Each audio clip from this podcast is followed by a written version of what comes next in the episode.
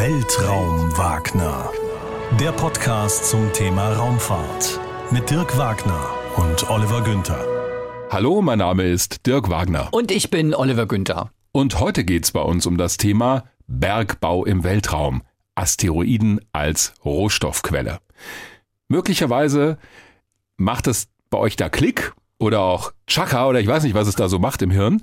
Denn wir haben schon mal was über Asteroiden gemacht, eine der ersten Weltraumwagner-Folgen unter dem Stichwort, warum die Dinosaurier besser Raketen gehabt hätten, Asteroidenabwehr. Das streifen wir auch kurz, dieses Thema, aber wir haben uns das Thema Asteroiden noch mal aus einem anderen Grund vorgenommen. Es sind jetzt einige Missionen gestartet zu Asteroiden. Diese berühmte Mission der NASA in Zusammenarbeit mit der ESA um testweise den Mond eines Asteroiden abzulenken. Da hatten wir großen Spaß dran, als wir das damals erklärt haben. Aber andere Missionen haben tatsächlich einen wissenschaftlichen Zweck, um herauszufinden, woraus bestehen diese Himmelskörper, die im Prinzip ja der Bauschutt sind, die Überbleibsel sind aus der Entstehungszeit des Sonnensystems. Und Asteroiden bekommen im Moment noch aus einem ganz anderen Grund eine gewisse Aufmerksamkeit, denn es gibt Firmen, die ernsthaft vorhaben, Rohstoffe abzubauen auf den Asteroiden.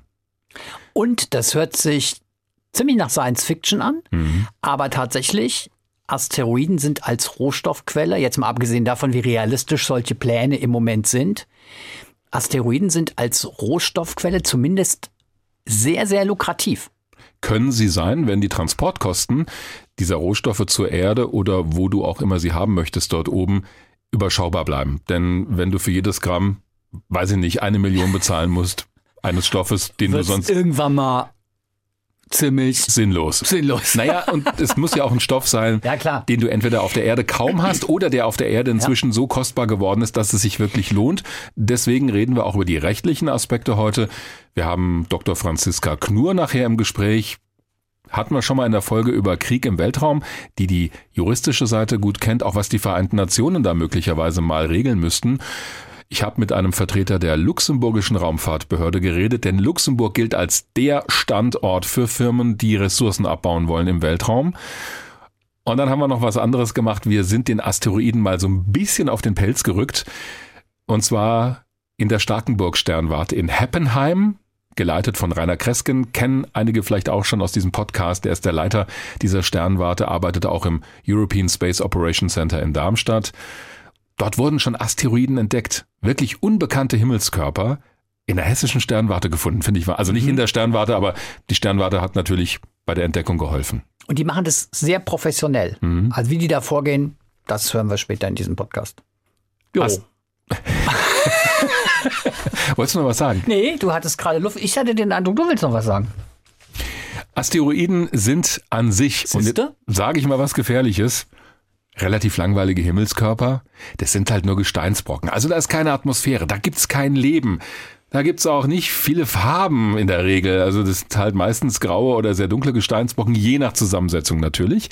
Aber auf der anderen Seite sind es eben Zeugen, Überbleibsel aus der Zeit, in der alles mal entstanden ist, woraus wir auch bestehen. Also ein bisschen später natürlich, die Asteroiden sind ja schon erste Klumpen, größere Fragmente gewesen, Kleinplaneten, wie sie ja auch genannt werden aus denen sich dann später größere Himmelskörper geformt haben, auch die Erde. Also das war ein ganz schön wildes Zeitalter bei der Entstehung des Sonnensystems vor etwa 4,6 Milliarden Jahren. Und da sind eben Asteroiden doch wieder spannend und aufregend. Und deshalb habe ich das natürlich ein bisschen despektierlich gerade gesagt. Denn wenn wir die Materie untersuchen, aus der Asteroiden bestehen, dann können wir etwas lernen über die Bedingungen, die mal zu Beginn unseres Sonnensystems geherrscht haben, woraus mal alles entstanden ist. Wissenswertes zu Asteroiden sollten wir kurz zusammentragen. Werden auch als Kleinplaneten bezeichnet, sind so viereinhalb Milliarden Jahre alt und bewegen sich, zumindest die meisten davon, im sogenannten Asteroidengürtel zwischen Mars und Jupiter. Da sind auch ziemlich große Objekte dabei. Ceres zum Beispiel hat mehr als 900 Kilometer Durchmesser. Pallas und Vesta, zwei andere größere Objekte, um die 500 Kilometer. Die meisten anderen sind aber kleiner und das reicht dann wirklich von der Größe eines Gesteinsbrockens, eines Hauses bis hin zur Größe einer Stadt, das alles dabei. Und trotzdem haben es Raumsonden mehrfach geschafft, da ohne Probleme durchzufliegen. Warum? Weil wahrscheinlich ziemlich viel Platz ist. Ja, in der Tat. Also es ist wahrscheinlich einfach ein riesengroßer Raum. Ja, du musst dir ja überlegen, die Umlaufbahn zwischen Mars und Jupiter, die ist ja ist ein Kreis, also wahnsinnig mhm. lang und wahnsinnig viel Platz da. Und da muss es schon richtig blöd laufen. Und die größeren Objekte kennen wir ja auch, da können wir vorbeifliegen. Da muss es schon richtig blöd laufen, dass du mit irgendetwas zusammenstößt, das deine Raumsonde wirklich zerstört. Und das war übrigens bei den allerersten Missionen gar nicht so klar. Pioneer 10 und 11, die ersten Raumsonden der USA, die durch den Asteroidengürtel durchgeflogen sind. Die waren deswegen auch Pioniere, deshalb auch der Name dieser Raumsondenklasse Pioneer. Die haben unter anderem die Partikeldichte, die Staubdichte auch gemessen auf ihrem Flug und haben damit den Weg freigemacht, wenn du so willst, für die späteren Voyager-Sonden. Ich habe eine Zwischenfrage. Mhm. Warum sind diese Asteroiden eigentlich ausgerechnet in diesem Asteroidengürtel? Gibt es da einen Grund für? Naja, es, sie sind nicht nur dort, dazu komme mhm. ich gleich. Also es gibt da verschiedene Theorien zu. Das würde jetzt ein bisschen zu weit führen, das alles im Detail zu erzählen. Es gibt auch mal eine Phase, in der sind die Planeten migriert im Sonnensystem. Mhm. Also der Jupiter zum Beispiel, der war nicht immer da, wo er heute ist, sondern der war auch mal eine Zeit lang im inneren Sonnensystem, ist er wieder nach außen gewandert. Mhm. Das hat mit der Geschichte, mit der Entwicklungsgeschichte des Sonnensystems zu tun, aber an dieser Stelle haben sich halt die meisten Objekte angesammelt. Okay. Weil wir es gerade von Raumsonden hatten, es gab schon mehrere Missionen zu Asteroiden, unter anderem Osiris Rex, aktuelle Mission der NASA, hat Bodenproben genommen vom Asteroiden Bennu. 2023 sollen diese Proben mit einer Landekapsel auf die Erde gebracht werden, um genau zu untersuchen, woraus dieser Asteroid besteht. Ganz aktuell, die Mission DART der NASA ist gestartet, mit der Abwehrmethoden ausprobiert werden sollen, falls mal ein Asteroid die Erde ins Visier nimmt. Das war Thema in unserer Armageddon-Folge, nenne ich sie mal. Diese Sonde DART so groß wie eine Waschmaschine, was Olli damals sehr amüsiert hat. Kann ich mich noch dran erinnern, ja. Ja, ich meine, das ist einfach ein schönes Bild. Ja. Waschmaschine schlägt genau. auf einem Asteroiden. Ja. Genauer gesagt auf dem Mond dieses Asteroiden Didymos ein, um den ganz leicht aus der Bahn abzulenken. Das ist der Test dieser Mission. Also wir müssen keine Sorge haben, weil da wird immer mal gerne auch ein bisschen übertrieben in irgendwelchen Schlagzeilen von wegen Armageddon-Mission der NASA. Allerdings, die wissen natürlich, was sie tun. Also zum einen ist. Zum Glück. Naja, ist immer ganz gut. Zum einen ist Didymos nicht auf dem Weg zur Erde und zum anderen, auch wenn da diese Sonde einschlägt, auf den Mond des Asteroiden verändert sich dessen gesamte Flugbahn nicht, denn der Mond an sich wird ja abgelenkt. Das heißt, dessen Umlaufzeit wird sich um ein paar Minuten verändern. Wahrscheinlich um so zehn Minuten vielleicht wird er länger brauchen, weil er ein bisschen abgebremst wird durch den Einschlag dieser Sonde.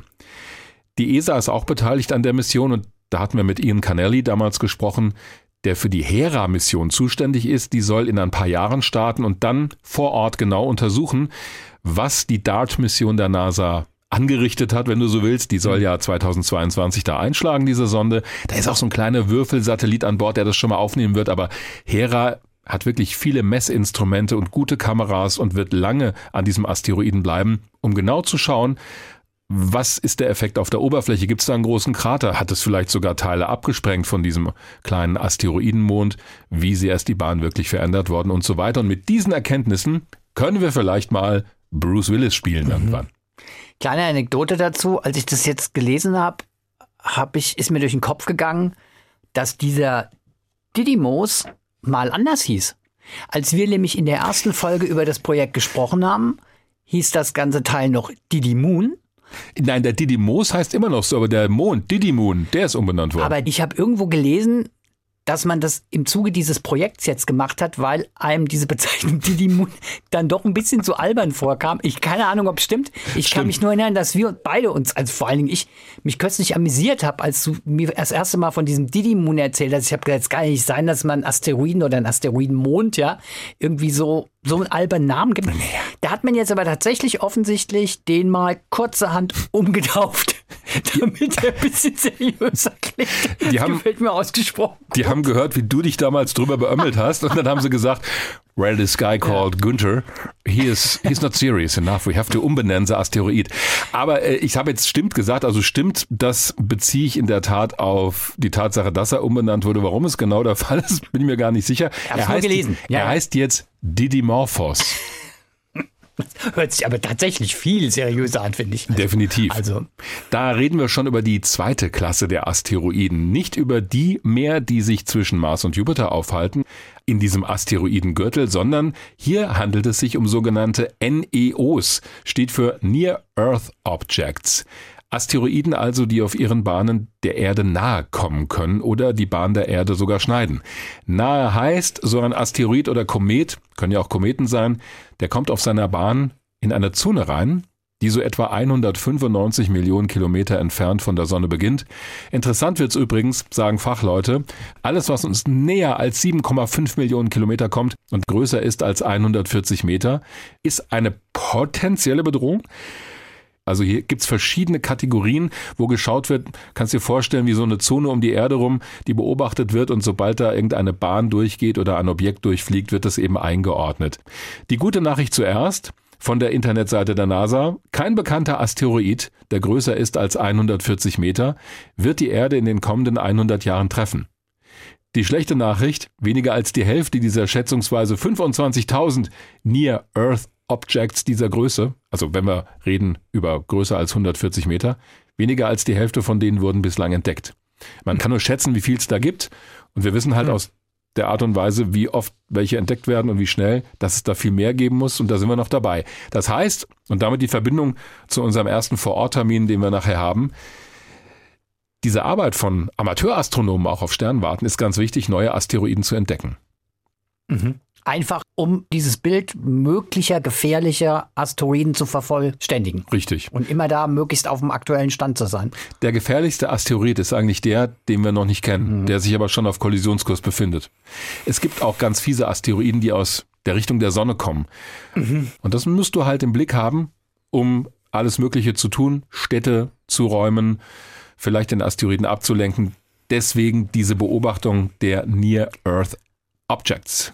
Ich könnte mir aber vorstellen, dass diese sogenannten erdnahen, erdnahen heißt das, ja, erdnahen ja. Asteroiden auch die sind, die die relevanteren sind, wenn wir über Rohstoffgewinnung reden, mhm. weil du wirst ja kaum in den Asteroidengürtel fliegen können, um da jetzt mal einen Asteroiden äh, bergbaumäßig irgendwie auszuschlachten.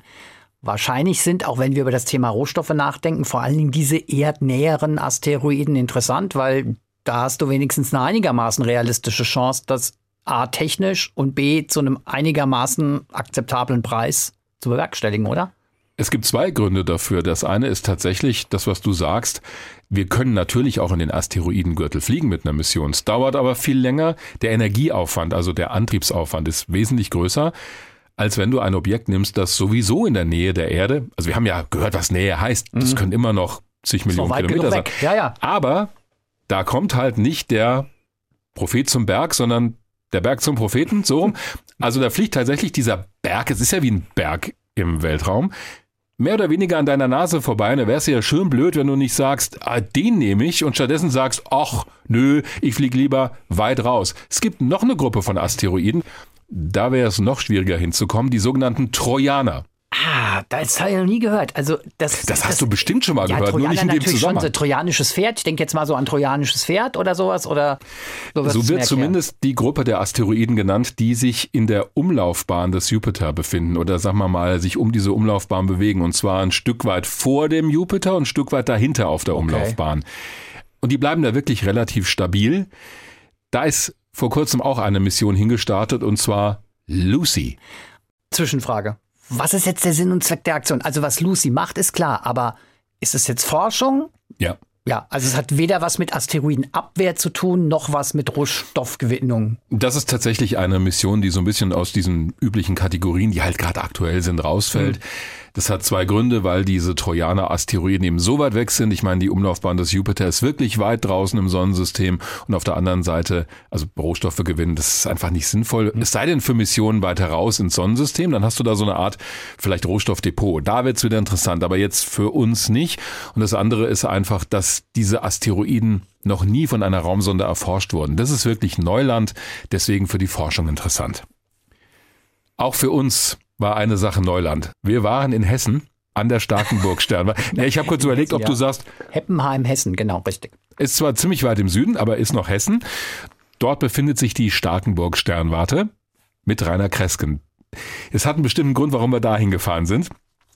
Also in der Folge über Asteroiden und später haben wir immer wieder mal drüber geredet, wonach werden diese Himmelskörper eigentlich benannt? Und ich habe gesagt, naja, Kometen werden immer nach deren Entdeckern benannt oder nach dem Team, das einen Kometen entdeckt. Und ich dachte, bei Asteroiden müsste es eigentlich genauso sein. Und da hat uns Rainer Kresken bei Twitter geschrieben, ah, nee, Asteroiden werden gerade nicht nach demjenigen oder derjenigen benannt, der es entdeckt hat, sondern derjenige darf oder diejenige darf entscheiden dann und jemand anderen oder überhaupt einen Namen vorschlagen. Es Genau. darf aber nicht der eigene sein. Und dann hat Olli die wilde Idee gehabt, Da könnten wir doch einen Asteroiden mal einfach Weltraum Günther nennen. Ja. Daraufhin hat Rainer Kresken leichtsinnigerweise zu erkennen gegeben, dass da möglicherweise was zu machen wäre. Und deswegen haben wir uns gesagt, wenn wir schon irgendwo hinfahren und erklären, wie werden Asteroiden eigentlich entdeckt? Denn das ist ja wirklich was, was weltweit gleich ist und was auch die großen professionellen staatlichen Sternwarten machen. Auch NASA und ESA suchen den Himmel ab nach potenziell gefährlichen Objekten und sind auch auf die Arbeit von Astronomieamateuren angewiesen. Also wenn wir das schon machen, dann fahren wir nach Heppenheim und da waren wir auch. Genau. Und ich habe sicherheitshalber auch mal meine Kreditkarte mitgenommen. Echt? Weil ich gedacht habe, es hilft vielleicht. Habe ich gar nicht entdeckt, hast aber nicht gezückt. Kam ja gar nicht dazu. Du kannst ja gut sehen, dass der Jupiter abgeplattet ist. Das heißt, Und jetzt sind wir in der Starkenburg Sternwarte in Heppenheim, nachdem ich die, zumindest nach meiner Wahrnehmung, grauenvollste Kopfsteinpflasterstraße der Welt hier hochgefahren bin. Aber das ist ja immer so bei besonderen Erlebnissen, da muss man vorher gewisse Hürden überwinden und das hat sich tatsächlich gelohnt, denn wir haben, Olli, heute, was gar nicht so absehbar war, einen relativ klaren Sternhimmel. Ja, genau, stimmt. Also eigentlich war ja für heute Abend Bewölkung vorausgesagt. Ist jetzt aber doch ziemlich klar.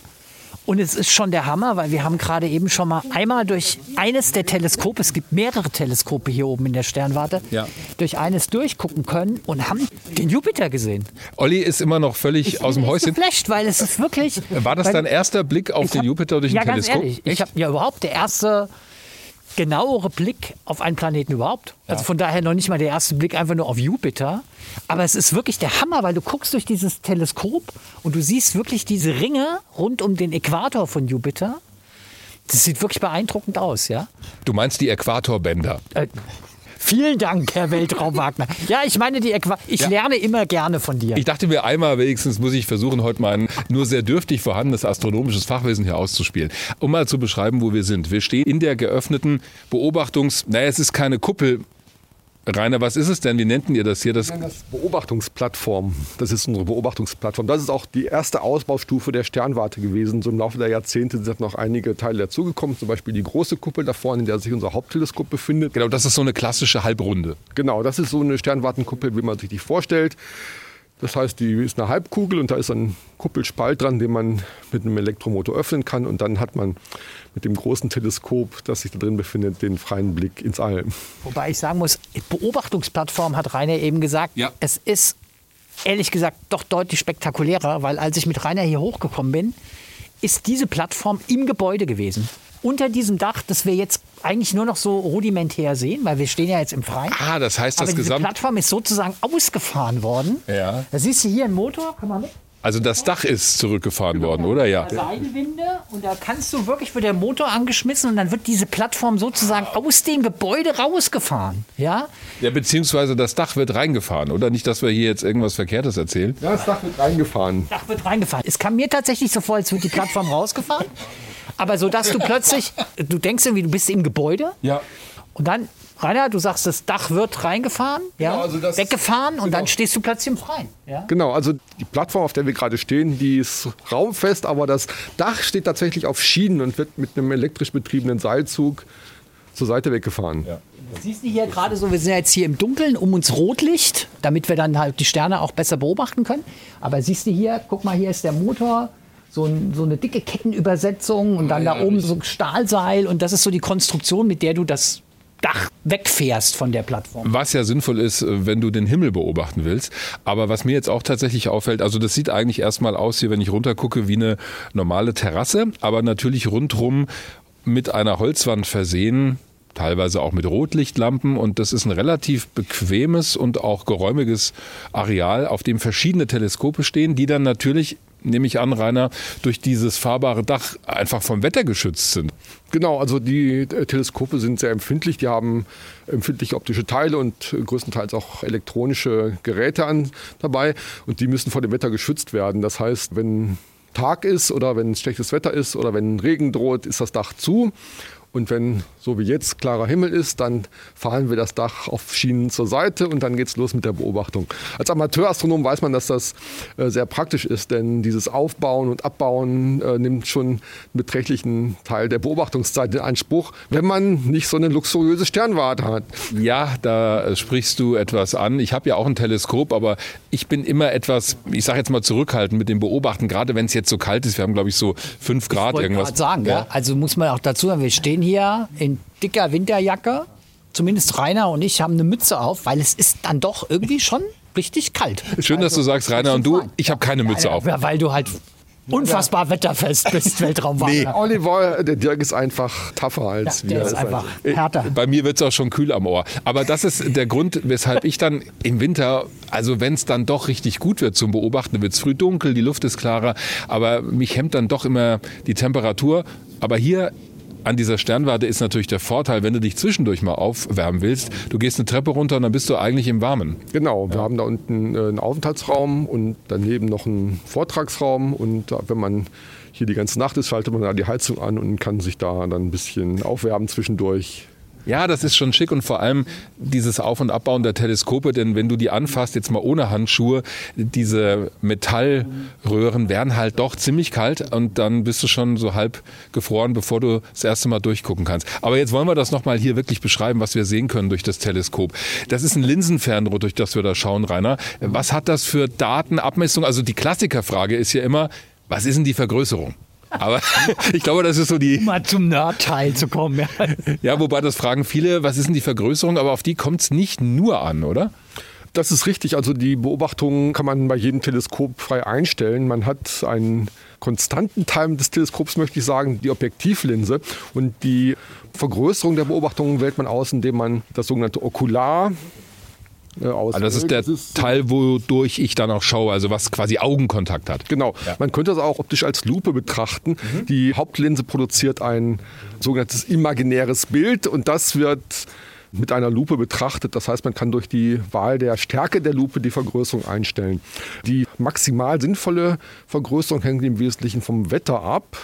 Äh, Man hat eine gewisse Luftunruhe, die kann man ja auch beim Blick ins Teleskop sehen. Ja, das war aber dann so ein bisschen das wabert dann so ein Bild. bisschen und ab einer bestimmten Vergrößerung, die meistens so unter 200-fach liegt, bringt die verstärkte Vergrößerung nichts. Man vergrößert dann nur die Unschärfen und die atmosphärischen Effekte der Erde und mehr hat dann keinen Sinn. Dieses Ding hier würde definitiv nicht mehr in mein Auto passen. Das sieht extrem äh, lang und schlank aus. Äh, Welche Brennweite hat das Teleskop? Das hat eine Brennweite von zwei Metern. Das ist ein ehemaliges Profigerät. Das hat jahrzehntelang auf dem Cala Alto in Südspanien gestanden, auf der deutsch-spanischen Sternwarte. Es wurde aber vom, von der baden-württembergischen Landessternwarte in Heidelberg betrieben. Die haben das Teleskop dann nicht mehr gebraucht und haben es dann nach Deutschland zurückgeholt und da jahrelang im Schuppen stehen gehabt. Und dann haben die sich einen Schädel gekratzt und gesagt, hey, ist doch schade, wenn so ein tolles Gerät hier bei uns in, im Schuppen rumsteht. Gibt es hier in der Nähe Amateurastronomen, die sowas gebrauchen können. Und die haben für sich die richtige Antwort auf diese Frage gefunden. Die haben uns das Teleskop geschenkt, was echt nobel war. Und wir sind sehr froh damit. Äh, Olli hat mich gerade schon ein bisschen angeschubst. Ich Ja, glaube, du willst jetzt nochmal durchgucken. Nee, das will ich auch. Das wollte ich eigentlich, bevor ich jetzt eine Frage stelle. Aber jetzt ist mir aufgefallen, dieses Teleskop, das steht nicht einfach nur hier auf dem Boden, das ist richtig fest verankert. Das heißt, das ist auch richtig schwer und braucht diese Verankerung, weil es wahrscheinlich sonst umkippen würde. Gell? Genau. Also ich weiß gar nicht, wie man das nennt. Das Teleskop ist ja, ich schätze mal so knapp zwei Meter lang, eher zwei Meter fünfzig lang. Gell? Also das muss man richtig fest verankern und verschrauben, damit es irgendwie äh, hält. Ja, also das ist tatsächlich ein sehr gutes Teleskop, mit dem man auch relativ hohe Vergrößerungen machen kann. Damit man überhaupt einen stabilen Blick hat, muss die ganze Mechanik auch entsprechend stabil sein. Das Teleskop wird hier gerade, während wir reden, bewegt. Das ist eine sogenannte äquatoriale Montierung, die mit einem kleinen Elektromotor die Rotation der Erde ausgleicht. Wenn, wenn das nicht so wäre, würde der Jupiter innerhalb von wenigen Sekunden aus dem Gesichtsfeld rausdrehen. Und damit das alles funktioniert, muss das einfach mechanisch wirklich sehr stabil sein und deswegen braucht man auch eine wirklich stabile Montierung. Also das ist Ja, hier unten ist auch so ein Bedienteil, da sehe ich oben, also eine rote Leuchtanzeige steht eine Stunde, zehn Minuten und vier dahinter und dann unten noch plus 36 Grad, 17 wahrscheinlich Sekunden. Erklär mal, was sehen wir da? Also wenn das richtig äh, Wenn ich das jetzt richtig gelesen hätte. Ja, genau. nee, und wenn, wenn diese Anzeige richtig kalibriert wäre, was sie im Moment nicht ist, würde die die äh, himmlischen Koordinaten ah. unseres Beobachtungsobjektes des Jupiters anzeigen. Das ist nicht der Fall, aber die Anzeige gibt uns im Idealfall eine Hilfe auch bei der Positionierung des Teleskops. Also so eine Art Navi für das Teleskop. Genau, kann man so sagen, ja. Äh, so, himmlische Anzeige, himmlische Koordinaten. Jetzt kommt Olli mit seinem himmlischen Blick. Ey, sonst gucke ich gleich durch. Also du hältst dich so zurück. Ja, ist schon okay, dann lass mich noch mal gucken. Ja. Also, du hast vorhin echt nur kurz durchgeschaut. Jetzt muss ich mal, jetzt muss ich immer so ein bisschen, erstmal Brille ab. Jetzt A. Es ist wirklich beeindruckend. Erstmal sieht es auf den ersten Blick sieht's aus wie eine, wie eine weiße Scheibe. Ja, aber wenn du wirklich genauer hinschaust, siehst du auf dieser weißen Oberfläche, dieser scheinbar weißen Oberfläche, diese Ringe, wie hast du mich vorhin korrigiert? Die ja, das sind äh, die äquatorialen Wolkenbänder ja. des Jupiter. Also es sind so zwei dunklere Streifen, die du sehen müsstest, vielleicht ja. auch ein paar mehr. Eher mehr. Und das ist die Atmosphäre des Jupiter. Also du kannst wirklich Strukturen erkennen mit dem Teleskop. Das finde ich immer schon ein Hammer. Also du siehst ja nur einen Lichtpunkt. Also wenn ich jetzt hier hochgucke, sehe ich über den Bäumen, denen der Jupiter auch langsam so näher kommt. Also der geht auch irgendwie bald unter, zumindest so hinter den Bäumen hier. Da sehe ich ja nur einen Lichtpunkt und durch das Teleskop kannst du wirklich gleich viel mehr sehen. Also ich würde es mal am ehesten vergleichen, wenn du normalerweise an einem Abend an den Himmel schaust und siehst den Mond. Dann hast du so ungefähr so diese Größe, die, in der du den Jupiter jetzt durch dieses Teleskop siehst und du erkennst genau eben die von dir beschriebenen Ringe, die sich so ein bisschen dunkelfarbig absetzen von dem durch das Teleskop sehr hellweiß scheinenden Planeten. Ja. ja. Das ist halt etwas, was man so natürlich so mit bloßem Auge nie erkennen würde. Jupiter schon gar nicht. Nee, mit bloßem Auge sowieso nicht. Ich lunze auch gerade also, noch mal durch. Du, wenn du da hochguckst, ist das, was wir da oben über dem Waldrand sehen, das ist, der Jupiter. Das ist der Jupiter. Also du erkennst halt wirklich jetzt mit bloßem Auge einfach nur den Punkt. Den, ja? Also während die beiden Herren sich gerade in Fachgesprächen genau. nochmal bewegen, gucke ich auch mal durch und bin echt fasziniert, weil die Abbildungsgenauigkeit, ich habe ja auch ein Teleskop, das um einiges kleiner ist, aber hier erkenne ich wirklich ohne Mühe diese Äquatorbänder und auch, wenn ich mich recht entsinne, müssten das die Monde des Jupiters sein. Ich sehe zumindest nebendran so zwei kleine ja. Punkte, ziemlich dicht nebeneinander, dann nochmal zwei weiter weg. Sind das die Monde oder sind das Sterne, die dahinter sind? Also drei dieser Lichtpunkte, die außer Jupiter noch im Bildfeld sind, sind Monde. Ich weiß jetzt nicht auswendig, welche das gerade sind. Ja. Die beiden, die da auf einer Seite eng beieinander stehen, das sind zwei und auf der anderen Seite steht nochmal ein einzelner. Ich habe schon oft durch Teleskope geschaut, aber ich finde es immer wieder aufs Neue faszinierend. Vor allen Dingen, wenn du wohin kommst und da steht halt schon ein Teleskop und du musst nicht aus dem Keller holen, warten, bis es abkühlt, äh, bis du dann auch abgekühlt bist. Ja. Aber Rainer, das ist ja nur eins der Teleskope, die hier stehen. Und ich meine, so schön der Jupiter ist und so äh, viel Spaß das macht, da durchzugucken, wir sind ja eigentlich wegen eines anderen Themas hier, nämlich der Asteroiden. Und wir haben erfahren, und deswegen sind wir ja auch hierher gekommen, dass an dieser Sternwarte schon neue Asteroiden entdeckt wurden. Wie viele habt ihr denn entdeckt?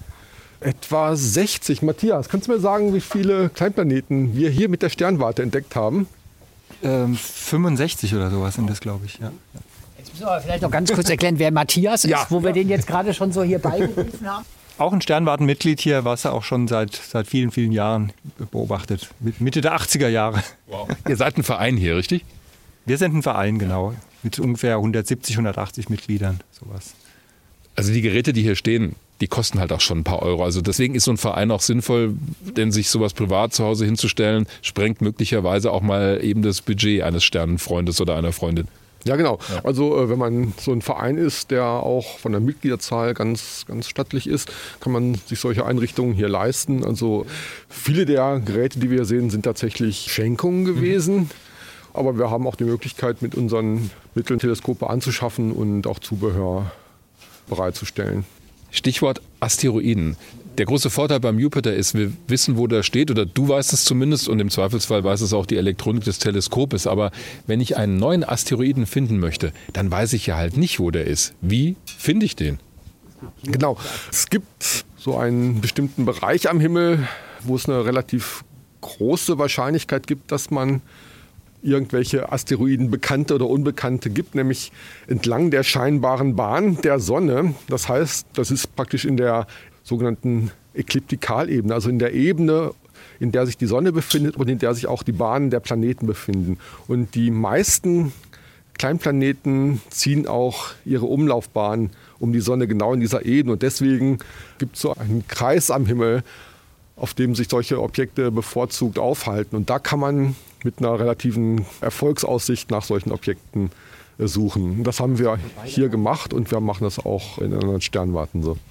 Das Problem ist natürlich, Rainer, wie erkennst du denn jetzt, ob du wirklich einen neuen Asteroiden gefunden hast? Weil ich meine, ihr seid ja nicht die Einzigen, die nach Asteroiden gucken.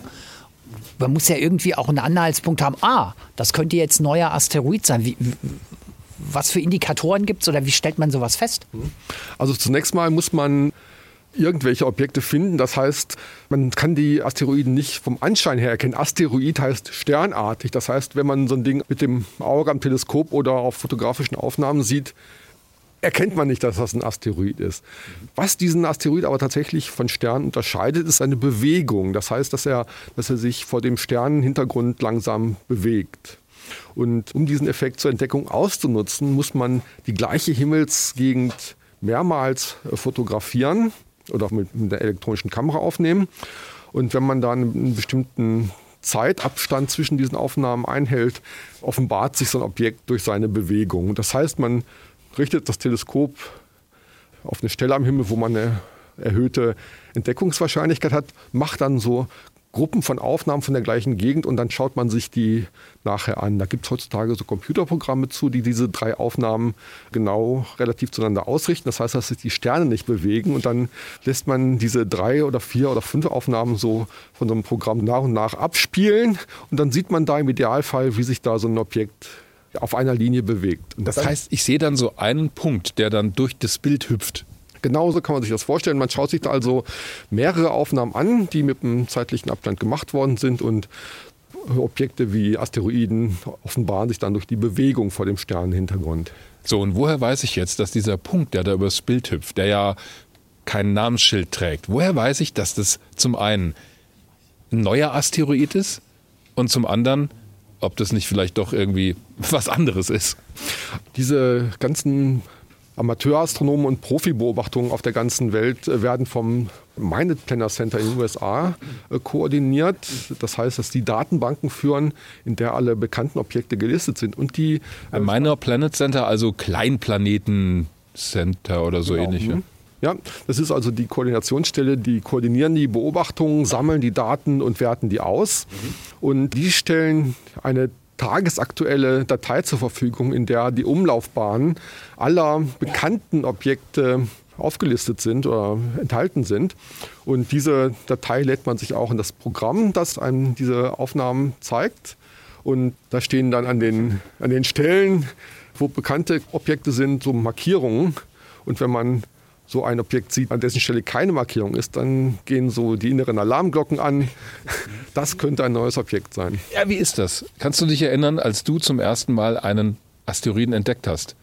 Ich stelle mir das schon als einen Moment vor, wo ich denke, wow, kann das wirklich sein? Also ich habe jetzt einen, einen neuen Himmelskörper entdeckt. Das ist ein ziemlich cooles Gefühl. Ja, glaube ich. Zum ersten Mal war ich tatsächlich hier auf der Starkburg-Sternwarte bei einer Entdeckung dabei. Da war ich noch nicht so die treibende Feder dabei, aber ich war halt zugegen und äh, ja, da haben wir uns die Aufnahmen angeguckt, da bewegt sich ja was und da sollte nicht sein. Dann wurden die Positionen genau vermessen und äh, an dieses Minor Planet Center geschickt per E-Mail und die haben sich dann zurückgemeldet, ja, das ist ein, ein neues Objekt, das noch nicht... Olli hört ganz aufmerksam zu. Ihr hattet schon relativ schnell bei der Entdeckung das Gefühl, oh, das könnte wirklich ein neuer Asteroid sein. Ja, genau. Ja? Hm. Also er hatte schon den Verdacht, aber die Bestätigung bekommt ihr dann eben von dem von dir genannten Institut. Genau. Hm. Und wie lange brauchen die, um dann irgendwie euch zurück zu melden, ja, ihr habt recht, ihr habt in Heppenheim auf der Sternwarte tatsächlich einen neuen Asteroiden entdeckt? Also das dauert relativ lange. Also die äh, nehmen erstmal die Beobachtungen zur Kenntnis und äh, das klingt sehr motivierend, ja. Genau. Und dann, ja, das ist ein bisschen bürokratisch tatsächlich. Die bestätigen, dass man die äh, Beobachtungen eingeschickt hat. Ja, wir haben eure Beobachtungen erhalten. Vielen Dank, auf Wiedersehen. und dann dauert es erstmal sehr lange. Man muss nämlich, um irgendwie dann Überblick zu behalten, die Umlaufbahn dieses Objektes um die Sonne genau kennen. Und dazu braucht man einfach Jahre. Man muss dieses Objekt über einen sehr langen Zeitraum, Jahre, man muss dieses Objekt über einen sehr langen Zeitraum beobachten, bis diese Umlaufbahn tatsächlich gut bekannt ist. Und Wenn das so ist, dann kann man die Bestätigung kriegen, dass es ein neues Objekt ist und dann kriegt man noch eine E-Mail, herzlichen Glückwunsch. Ihr seid tatsächlich die rechtmäßigen Entdecker. Euch, euch steht das Entdeckerrecht zu hier. Und Entdeckerrecht heißt, womit wir bei einem ganz relevanten Punkt unseres Besuchs sind, ihr könnt als Entdecker dann dem Asteroiden einen Namen geben. Genau genommen ist die Formulierung, wir haben das Vorschlagsrecht für einen Namen. Das heißt, dass unsere Kreativität da gefra gefragt ist. Oh, also, ich kann euch da helfen. Also, Nein, Wobei, Moment, Moment, Moment, Moment, bevor wir jetzt dazu kommen. Also der Grund, warum wir das Thema auch nochmal aufgegriffen haben und warum es irgendwie auch dazu kommt, dass Olli jetzt möglicherweise meint, ein Asteroid würde nach ihm benannt werden. Ich bewege mich im Konjunktiv. War ja, dass ich der Meinung war, also bei Kometen wusste ich es, die werden nach ihren Entdeckerinnen und Entdeckern benannt oder nach dem Team. So, und ich dachte, ja, das müsste bei Asteroiden genauso sein. Da hast du gesagt, Rainer, nein, halt, stopp. Das ist genau nicht der Fall. Warum bitteschön kann ich nicht einen Asteroiden, den ich ja mit einem gewissen Aufwand und einer gewissen Wartezeit und einer gewissen Geduld entdeckt habe, da nicht nach mir benennen? Das ist eine gute und berechtigte Frage. Und so wirklich beantworten kann ich das auch nicht. Das hat die Himmelsverwaltung in Form des äh, Meiner Planet Center mal, mal so beschlossen, dass das so ist. Und die Internationale Astronomische Union, die auch für diese Namensgebung von Himmelskörpern zuständig ist, die ist da auch einer Meinung. Bei Kometen macht man das so, wie man es beschrieben hat. Da wird der Komet ohne Diskussion, ohne Frage nach dem Entdecker bzw. der entdeckenden Institution der Sternwarte oder des Beobachterteams genannt, nach dem Beobachterteam benannt. Und bei äh, Asteroiden ist es so, dass der äh, rechtmäßige Entdecker das Vorschlagsrecht für einen Namen hat. Ja, ich habe gedacht, vielleicht könnte es damit zu tun haben, wenn so viele Leute dann doch weltweit gesehen in der Summe Asteroiden entdecken, dass nicht 20 Stück davon Rainer Kresken heißen. Ich weiß es nicht. Also ich habe auch keine wirkliche Erklärung. Aber wir nehmen mal hin, dass das so ist. Du darfst ihn dann nicht nach dir benennen. ist richtig, das ist ausgeschlossen. Olli grinst schon. aber du könntest ihn Weltraum-Günther nennen. Die Frage ist, warum man das machen sollte. Ich weiß es gar nicht. Ja, Es würde aber gehen. das läge in meinem Ermessen und im Ermessen der Leute, die bei der Beobachtung zugegen wären. Ich werde das jetzt nicht weiter kommentieren. Es wäre ein, tatsächlich ein Name, der regelkonform wäre. Also es gibt wahrscheinlich Regeln für Ja, genau. die Benamsung von Asteroiden. Gibt es da bestimmte Sachen, die ausgeschlossen sind? Und Ja, also da gibt es ein langes Regelwerk. Also zum Beispiel darf man keinen Kleinplaneten so benennen, dass es irgendwelche politische Schwierigkeiten geben könnte. Wir haben da eigene Erfahrungen gemacht. Ich habe meinen Kleinplaneten mal nach einem befreundeten Ehepaar aus den USA benannt, die auch Amateurastronomen sind und die auch was hier für die Sternwarte getan haben. Die heißen zufällig Billy und Hillary. Ach. Ja, genau, rein zufällig. Und also mein Vorschlag für die Namensgebung war Billary, also aus Kombination aus dem Namen Billy und Hillary. Und kam eine E-Mail, nö, machen wir nicht, weil wir haben den Verdacht, dass dieser Kleinplanet zu Ehren von Bill und Hillary Clinton benannt ist und das verstößt ja gegen die Regel so und so. Da fällt mir tatsächlich ein, ich glaube, dieser Begriff Billary war damals auch von den Medien gerne mal verwendet worden, um zu zeigen, wie eng Hillary und Bill Clinton so zusammengearbeitet haben als Präsidenten-Ehepaar. Also, ja, politische Aussage. Aber interessant. Also, das ist die eine Regel, die es gibt. Also diesen Kleinplaneten gibt es auch unter dem Namen, aber ich musste da etliche E-Mails formulieren, um, um, um diesen Namensvorschlag durchzubekommen. Also einfacher war es zum Beispiel, als ich mal einen kleinen Planet nach einer Ex-Lebensgefährtin benannt habe. Der heißt jetzt Hexlein. Der wurde hier auch auf dieser aber zurück zum Thema. Olli wird, Olli wird so ein bisschen Ich ungeduldig. würde mal sagen, ähm, Politiker bin ich nicht. Einen Politikernamen trage ich auch nicht. Weltraum Günther wäre völlig unverdächtig in irgendeiner Form politisch, in irgendeiner Form. Äh, Ich finde es politisch total inkorrekt, aber egal. so. Weltraum Günther käme also in Frage. Also Rainer, jetzt mal Butter bei die Fische. Was muss ich machen? Spende? Also kann ich mir das kaufen? Um dir die Entscheidung leichter zu machen. Also erstmal musst du nett zu mir sein. Das bin ich. ja, doch. Finde okay. ich. Das geht so. Das bekommt Olli manchmal hin, ja. So sagt er. Also kaufen ist verboten. Ach, äh, Mist. Äh, genau. wenn man es trotzdem macht, muss man es so machen, dass es keiner mitkriegt. Also es gibt Ist jetzt ein bisschen schlecht, Rainer. ja genau, vielleicht hätten wir dann nachher beim Bier drüber reden sollen. Aber es gibt, es gibt da, nicht. also, also du kannst es nicht kaufen. Das ist ein Regelverstoß, wenn Genau, ich das, dich das richtig ist also heute klar formuliert. Es gab in der Anfangszeit der Kleinplanetenentdeckung tatsächlich Fälle, wo das gemacht worden ist. Da war das aber noch nicht so richtig geregelt. Es gibt zum Beispiel den Kleinplaneten Hapag nach der Hapag-Lloyd. Ah. Und Die Fluggesellschaft. Das war damals noch eine Reederei. Ja, richtig. Genau. Und man hat auch immer schon Kleinplaneten nach Leuten benannt, die große Beträge für Observatorien gespendet haben. In Heidelberg war das der Fall. Da wurde zum Beispiel der Kleinplanet Brucia entdeckt. Der wurde nach der Spenderin Bruce benannt. Die hat also Ich dachte nach Bruce Springsteen, aber. Nee, Also ich finde es aber auch ganz nachvollziehbar, dass gesagt wird, da soll kein Geschäft draus werden. Also es soll auch nicht äh, so sein, dass sich jemand den Himmel kaufen kann, so verstehe ich das ein bisschen, und dass du am Ende dann lauter Firmennamen da oben rumschwirren hast. Also Oliver kann es sich nicht kaufen, das ist auch gut so. Ja, wo waren wir da jetzt stehen geblieben? Eure Verhandlungen sind so ein bisschen gestockt. Ja, ja, also wir nehmen mal mit, es geht, es ginge. Ja. Das ist ja eigentlich schon mal relevant, weil das haben wir ja am Anfang gar nicht gedacht, dass es möglich ist. Ich habe aber das Gefühl, ich muss noch ein bisschen Überzeugungsarbeit leisten. Also, Rainer muss ja auch erstmal einen neuen entdecken, würde ich sagen. Dann können wir ja noch mal Also wir haben noch, eine, noch ein paar in der Schublade sozusagen. Hier Matthias ist bei allen meinen Entdeckungen Co-Beobachter. Also wir haben das als Team zusammen entdeckt. Manche auch äh, auf Teneriffa, oben auf dem Berg, nachts. Aber Wie schön. Ja genau, da saßen wir am Teleskop oder beziehungsweise auf der Sternwarte haben wir unsere Bildschirme angeguckt mit einem Fläschchen Rotwein und spanischem Ziegenkäse dazu und dann haben wir uns da die ganze Nacht lang den sogenannten Daten-Tsunami angeschaut. Wir haben also bis zur Morgendämmerung da in die Monitore geglotzt und da haben wir tatsächlich einige entdeckt und von denen sind noch einige unbenannt. Okay, ich sehe, da ist Potenzial.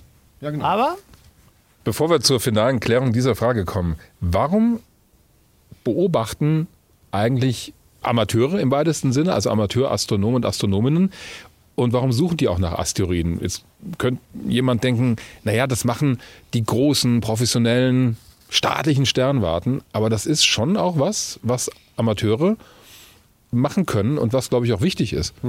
Also ich möchte eigentlich sagen, machen konnten. Also so um die 2000er Jahre, hier wurden hier die meisten Entdeckungen gemacht.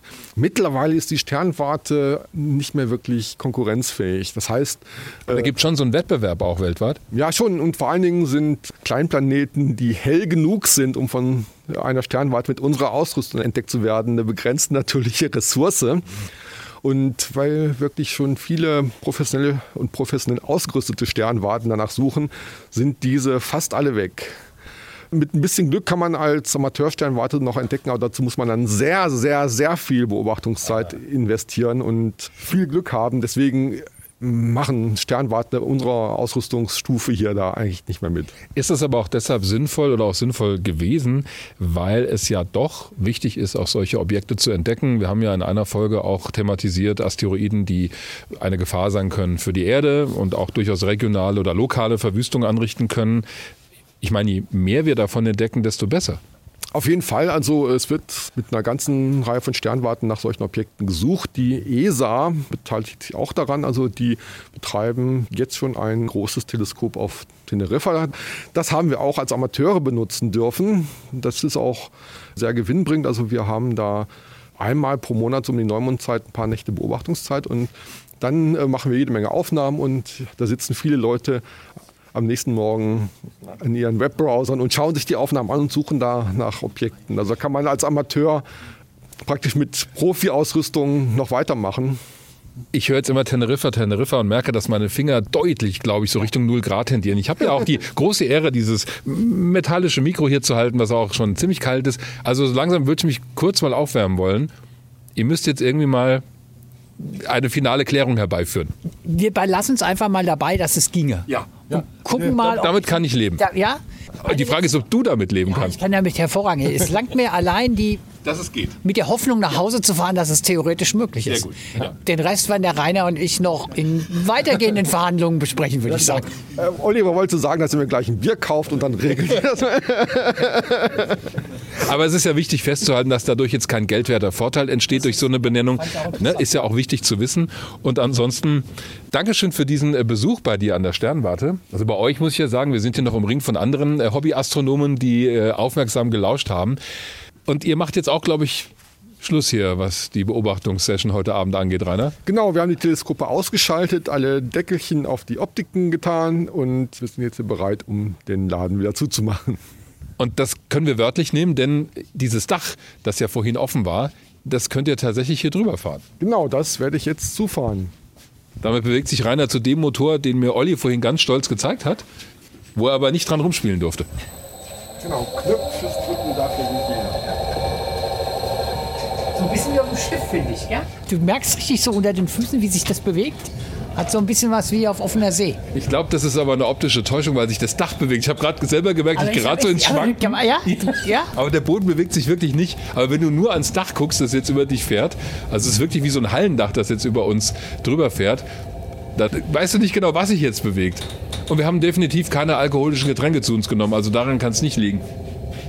Ja, also wir nehmen auch schon mal gerne unsere Gäste hier auf den Arm und sagen, so jetzt wird die Sternwarte rausgefahren, aber es ist halt tatsächlich so, dass das Dach... Das stimmt, also wenn ich nur ans Dach gucke, die Illusion könnte wirklich sein, ich bewege Ich mich. bin tatsächlich der Meinung, dass die Sternwarte fährt wieder unter das Dach. Ich würde das wieder behaupten, ne? weil das ist wirklich so, die Wirkung ist so, gell?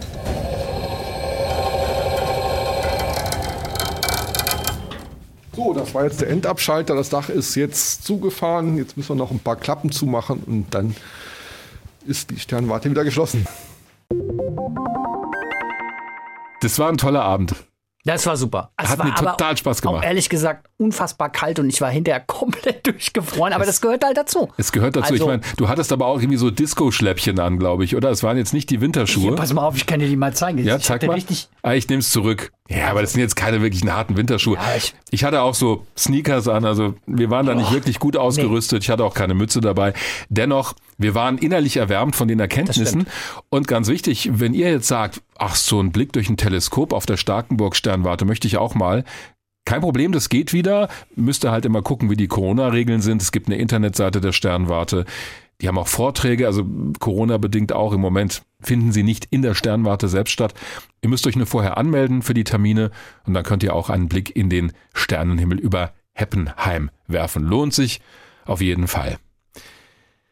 aber meine Asteroiden habe ich halt letztendlich doch nicht gekriegt. Es ist noch offen, wie es ausgeht. Es ist ein bisschen offen, ja. Ja, Aber selbst wenn der Asteroid nach dir benannt werden sollte, dann gehört er dir noch nicht. Das besagt nämlich der Weltraumvertrag der Vereinten Nationen von 1967. Unauffällige Überleitung. Schade, ne? Stimmt aber, ja, ja. Und da steht sinngemäß drin, keine Nation kann einen Himmelskörper in Besitz nehmen und für sich beanspruchen. Der Weltraum soll für alle offen stehen, also auch die Nutzung desselbigen. Trotzdem, und das ist ja ein bisschen paradox, gibt es jetzt Länder und Firmen, die die Voraussetzungen schaffen, um eben doch Rohstoffe abzubauen auf Asteroiden oder auch auf anderen Himmelskörpern, auf dem Mond zum Beispiel. Ich habe hier extra mal ein Buch mitgebracht, um mir zu zeigen, das ist von 2004, dass das schon eine relativ alte Idee ist. Dieses Buch erschien bei Apogee Books, heißt Moon Rush, Mondrausch. Wir sehen da vorne ein paar Astronauten und auch so einen Robonauten. Was, hat der da, was, was hält der da? Ein Presslufthammer oder sowas, gell? Irgendwie so Ich ein dachte bisschen auch, So einen stilisierten Presslufthammer. Es ist, glaube ich, ein Bohrer tatsächlich, ähm, ein Weltraumbohrer. Da hinten die Erde. Man kann nicht genau erkennen, stehen die jetzt an einer Abbaustelle. Also auf jeden Fall stehen sie auf dem Mond. Das vermittelt ja auch der Titel des Buches. Und der Untertitel lautet Improving Life on Earth. With the Moon's Resources, also das Leben auf der Erde verbessern mit Hilfe der Ressourcen auf dem Mond. Was kann man auf dem Mond finden, Olli? Boah, keine Ahnung. alte Apollo-Landefähren, die Unterstufen, drei noch möglicherweise funktionsfähige Motorautos, du müsstest halt mal die Akkus austauschen, jede Menge, zumindest Sonst jetzt auf der Erde rohstoffmäßig, aber nicht so Alte richtig Raumsonde- weiter, würde ich sagen. vor allem allerdings, es gibt den Regolith auf dem Mond, also Ah, okay. das Material, daraus kannst du was bauen auf dem Mond. Also wenn du eine Station baust, wäre es sinnvoll, die Ressourcen vor Ort zu verwenden. Es gibt aber noch was anderes und darin geht es auch in diesem Buch. Helium-3, ein Stoff, der auf der Erde so gut wie gar nicht vorkommt, der aber auf dem Mond in die oberen Gesteinsschichten und äh, in die Oberfläche eingelagert wurde im Laufe der Jahrmillionen. Das ist ein Stoff, der perfekt geeignet wäre für Kernfusionsreaktoren. Ah, okay. Das sind Reaktoren, mit denen sollen wir mal irgendwann unseren Strom erzeugen? Es gibt im Moment nur Testmodelle davon. ITER, Riesenprojekt wird gerade aufgebaut. Da passiert dann das, was im Inneren der Sonne passiert, nämlich Wasserstoffatomkerne verschmelzen zu Helium. Dabei wird wahnsinnig viel Energie frei. Das Dumme ist, dass du auch erstmal wahnsinnig viel Energie reinbuttern musst, bis dieser Prozess losgeht. Temperaturen unglaublich hoch, und da ist Helium-3 ein perfekter Brennstoff. Und jetzt überleg mal, wir haben eine Riesendiskussion über Energiemangel, über erneuerbare Energien. Wir würden da wirklich Helium-3 auf dem Mond abbauen und das zur Erde schicken, hätten da einen Brennstoff, der auch, was die radioaktive Kontamination des Reaktors angeht, ziemlich gut ist. Dabei entsteht nämlich kein klassischer Atommüll, auch ein Vorteil. Der Reaktor selbst, also die Wände können allerdings im Laufe der Zeit radioaktiv werden und das ist mit Helium 3, so habe ich es zumindest gelesen, besser als mit anderen Brennstoffen. Also diese Idee finde ich an sich, wenn wir über Klimawandel reden oder über die Frage, wie kriegen wir den in den Griff, finde ich zumindest diese Vision nicht schlecht. Hatten wir aber auch schon mal, der Kernfusionsreaktor kommt immer in 30 Jahren und das war auch vor 30 Jahren schon so beliebter Spruch. Aber nur ein Beispiel, was wir da abbauen könnten.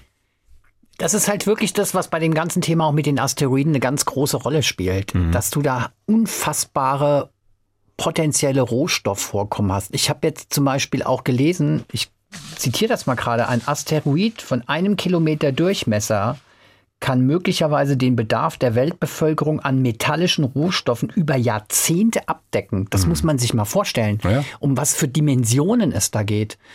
Und auf Asteroiden zum Beispiel wären diese Rohstoffe relativ leicht abzubauen, weil die sich halt an der Oberfläche befinden. Du musst ja nicht erst mal zehn Kilometer reingraben, ja, mhm. sondern du brauchst eigentlich nur an der Ober, machst das relativ nah an der Oberfläche den Abbau und dann kannst du schon an unfassbare Rohstoffvorkommen ähm, rankommen.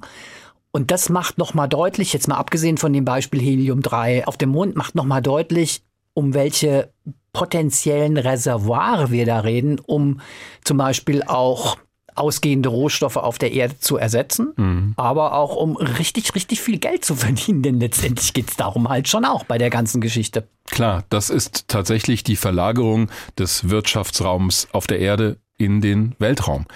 Die Idee ist ja auch nicht ganz neu, das hat dieses Buch hier schon gezeigt und die Ideen gab es auch schon vorher. Sag mal, wann ist das erschienen? Das kam 2004 raus. Also fast 20 Jahre alt, gell? Ja, aber auch damals war das schon nichts ja? ganz Neues. Okay. Wir sind aber heute an einem entscheidenden Wegpunkt, denn es gibt zwei Dinge, die ich sehe, die sich verändert haben. Zum einen, es war immer das Argument, Nee, um's, um es mal mit dem etwas nöligen Olli nee zu sagen, und da würde ich dir sogar recht geben, der Transport von Rohstoffabbaugeräten, wie auch immer du die dann bauen willst, in den Weltraum, ist wahnsinnig teuer und der Transport dieser Rohstoffe zur Erde ist mindestens genauso teuer.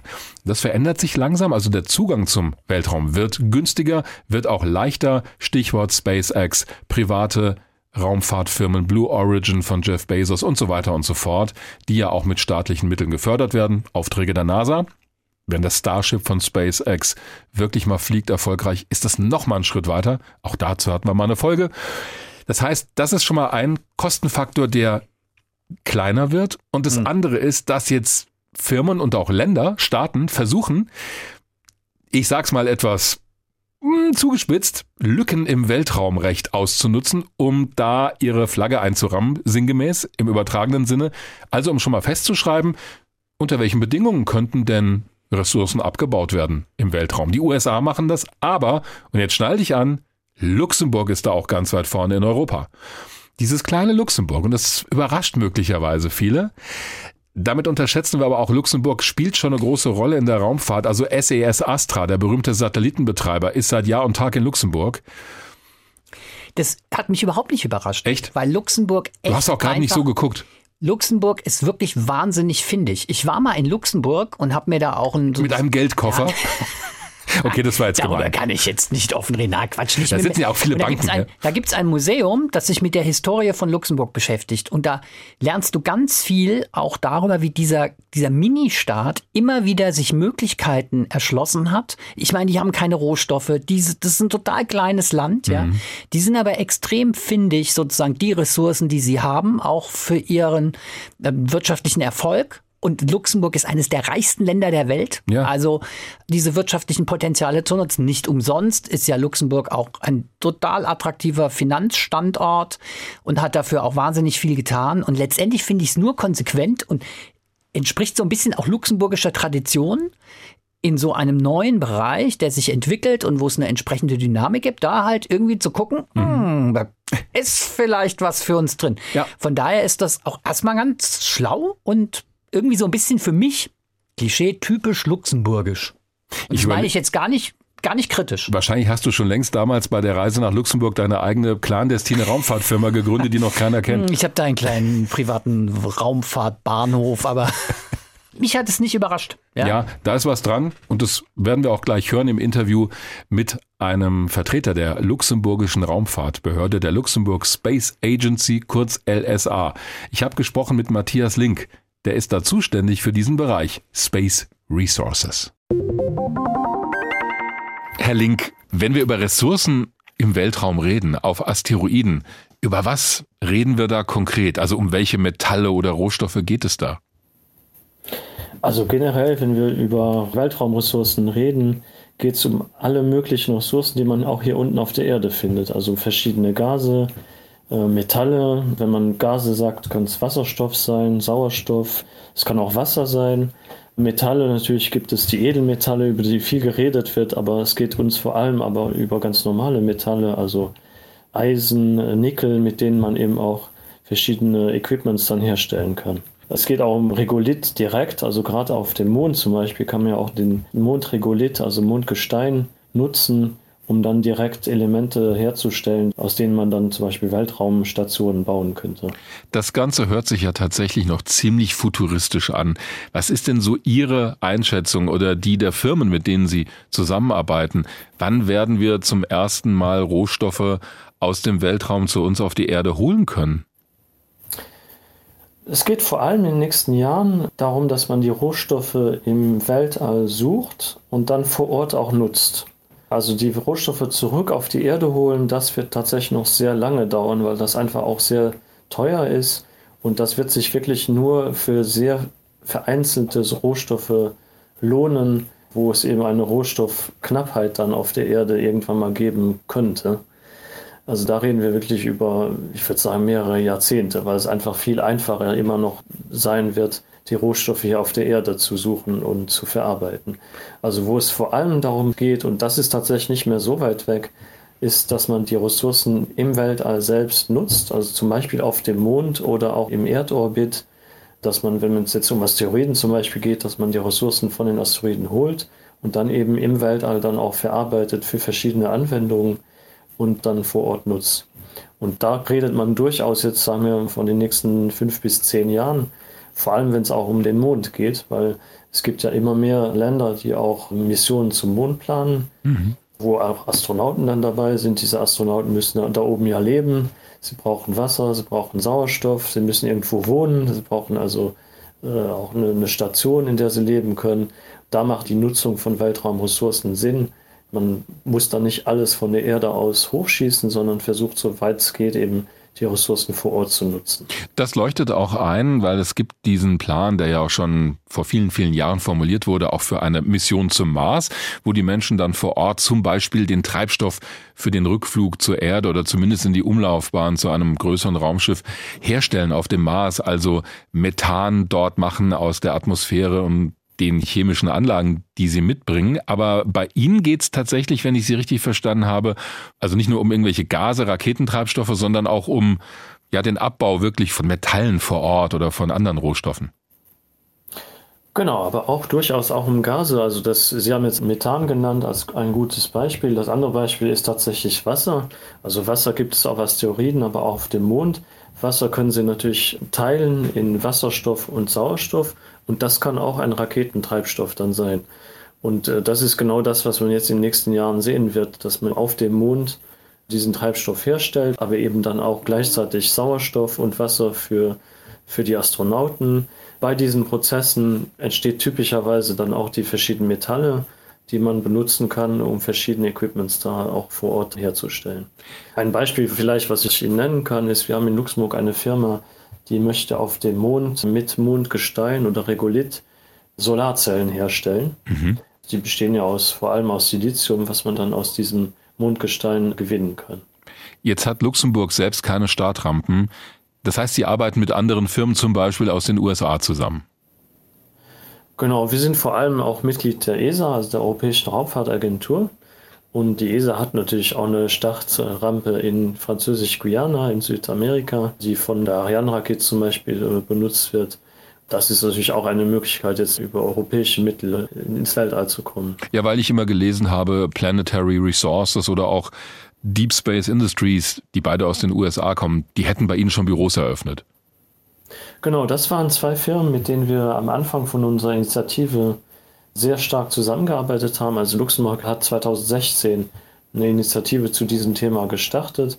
Und diese beiden Firmen waren damals die beiden ersten, mit denen wir geredet haben, die tatsächlich auch schon sehr aktiv waren in den USA und die damals auch versucht haben, in Europa äh, loszulegen. Und mit denen waren wir damals aktiv. Planetary Resources hat es leider nicht geschafft. Die Firma gibt es heute nicht mehr. Mhm. Äh, aber die zweite Deep Space Industries ist immer noch aktiv, hat mittlerweile den Namen geändert ist aber sowohl in den USA als auch in Europa noch aktiv.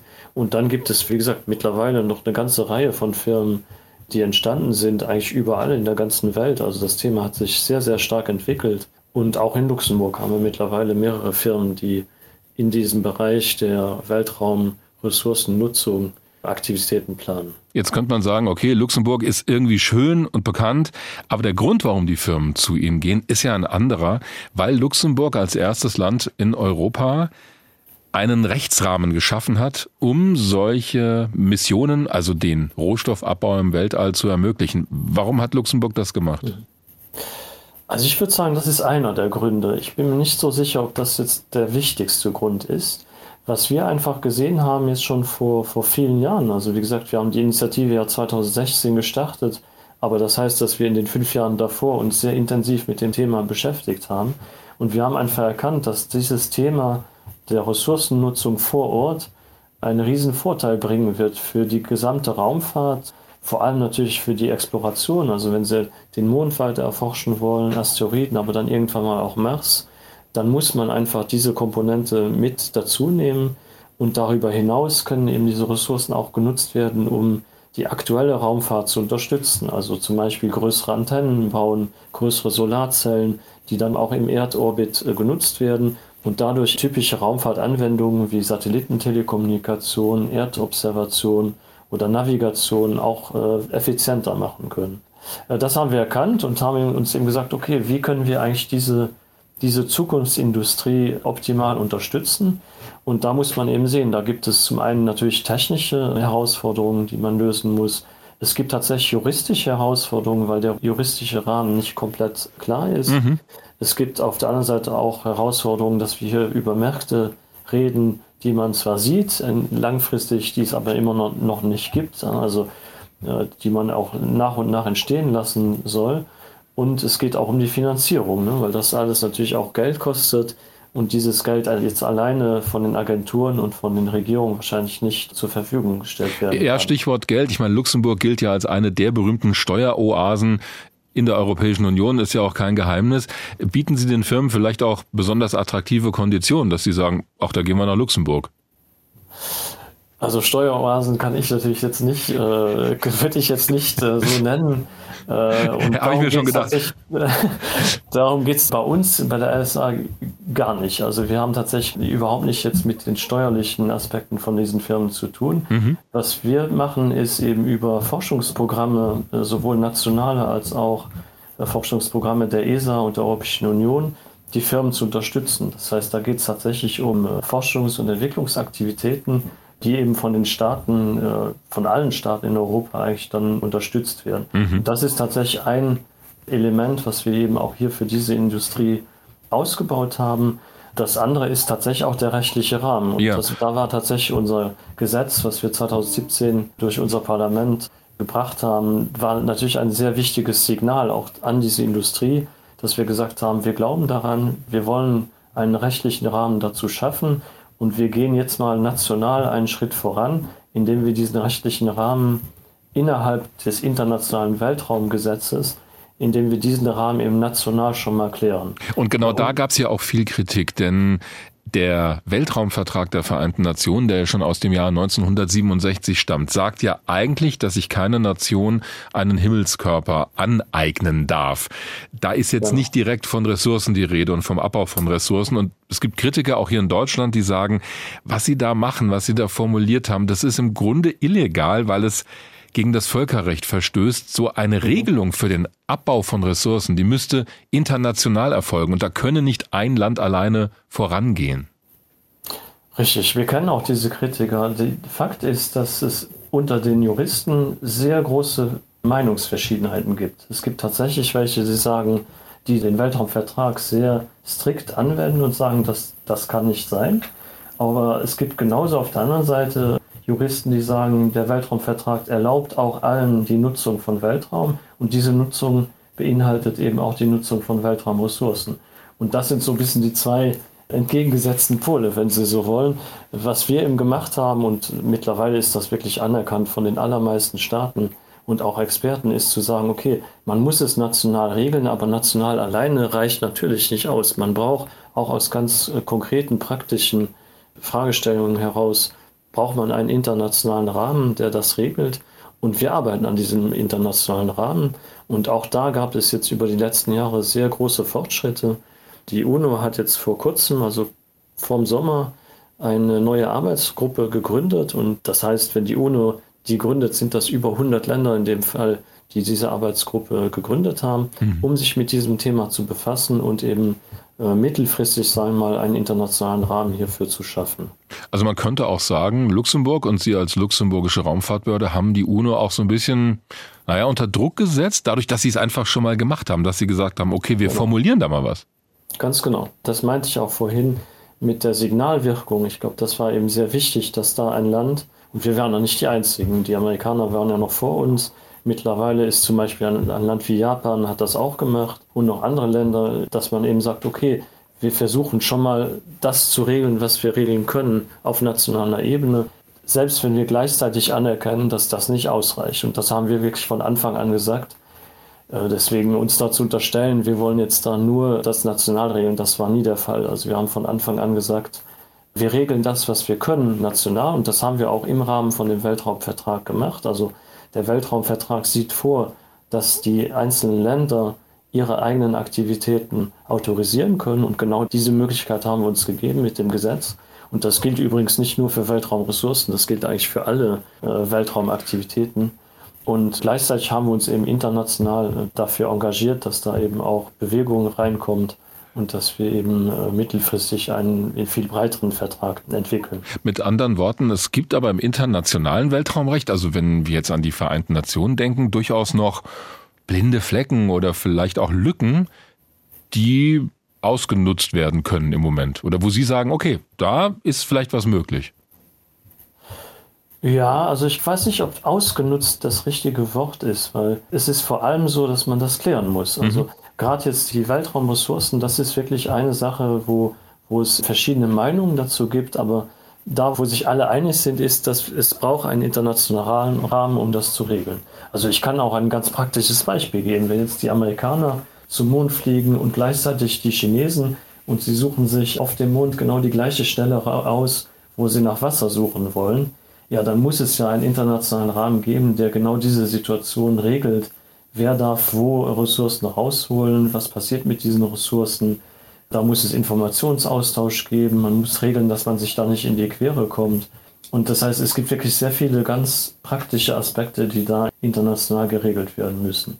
Und da ist es tatsächlich so, dass der Weltraumvertrag, den es ja schon seit sehr langer Zeit gibt, der ist einfach da nicht äh, spezifisch genug. Und da gibt es einen hohen Bedarf, das bisschen besser zu formulieren. Naja, weil es ja auch Konkurrenz gibt, oder? Sie haben ja schon einige Länder genannt.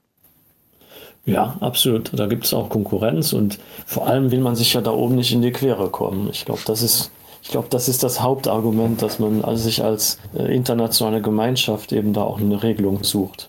Matthias Link, bei der luxemburgischen Raumfahrtbehörde zuständig für den Bereich Space Resources, also Ressourcen aus dem Weltraum. Wir haben gesprochen über die Möglichkeiten, auch die rechtlichen, zum Beispiel Rohstoffe auf Asteroiden oder dem Mond abzubauen. Herr Link, haben Sie vielen Dank fürs Gespräch. Ich danke Ihnen.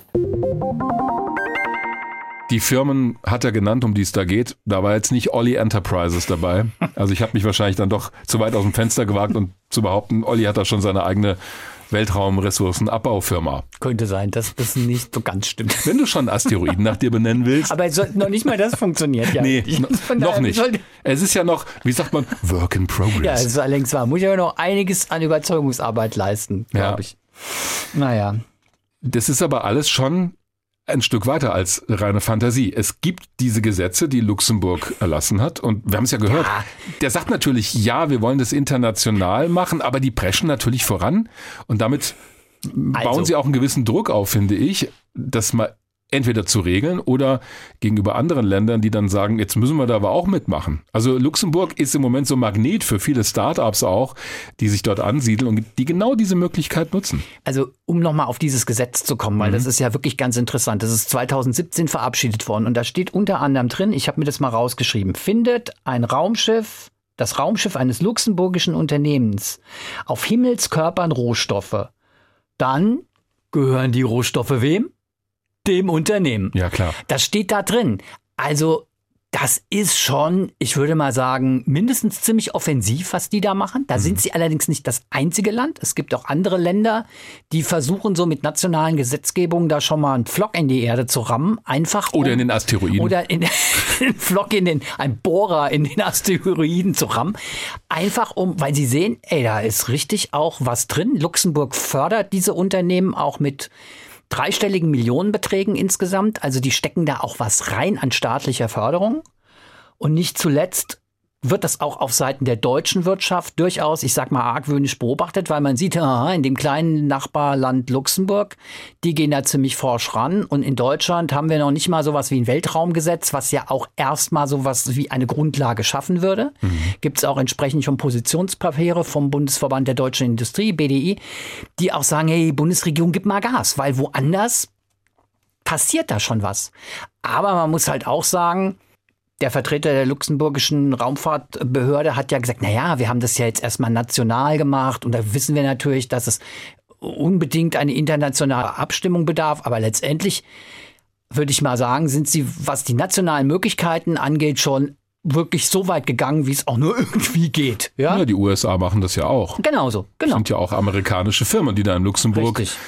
haben wir ja gehört, sich schon umtun. Das hat mehrere Aspekte, finde ich, was du da sagst. Und das kann man sicherlich auch vergleichen mit anderen Beispielen in der Wirtschaft, wo Neuland betreten wird. Und auch da ist der Begriff wieder wörtlich zu nehmen. Zeigt aber auch, dass es da möglicherweise noch viel Handlungsbedarf gibt, Regelungsbedarf. denn- Regelungsbedarf, ja. Ja, es zeigt auch die Lücken, die es da noch gibt. Also alleine jetzt stell dir mal vor, du sagst aufgrund des Weltraumvertrages, du darfst keinen Himmelskörper in Besitz nehmen, aber die Nutzung, also alle sollen den Weltraum nutzen dürfen. Dann kannst du da ja rein interpretieren und das machen die ja auch. Naja, du darfst jetzt nicht den Asteroiden in Besitz nehmen, aber da Rohstoffe abbauen, ja klar. Jetzt nimm mal an, das ist ein ganz kleiner Asteroid, ein paar Meter nur groß. Du baust den komplett ab. Ist er Äh, weg.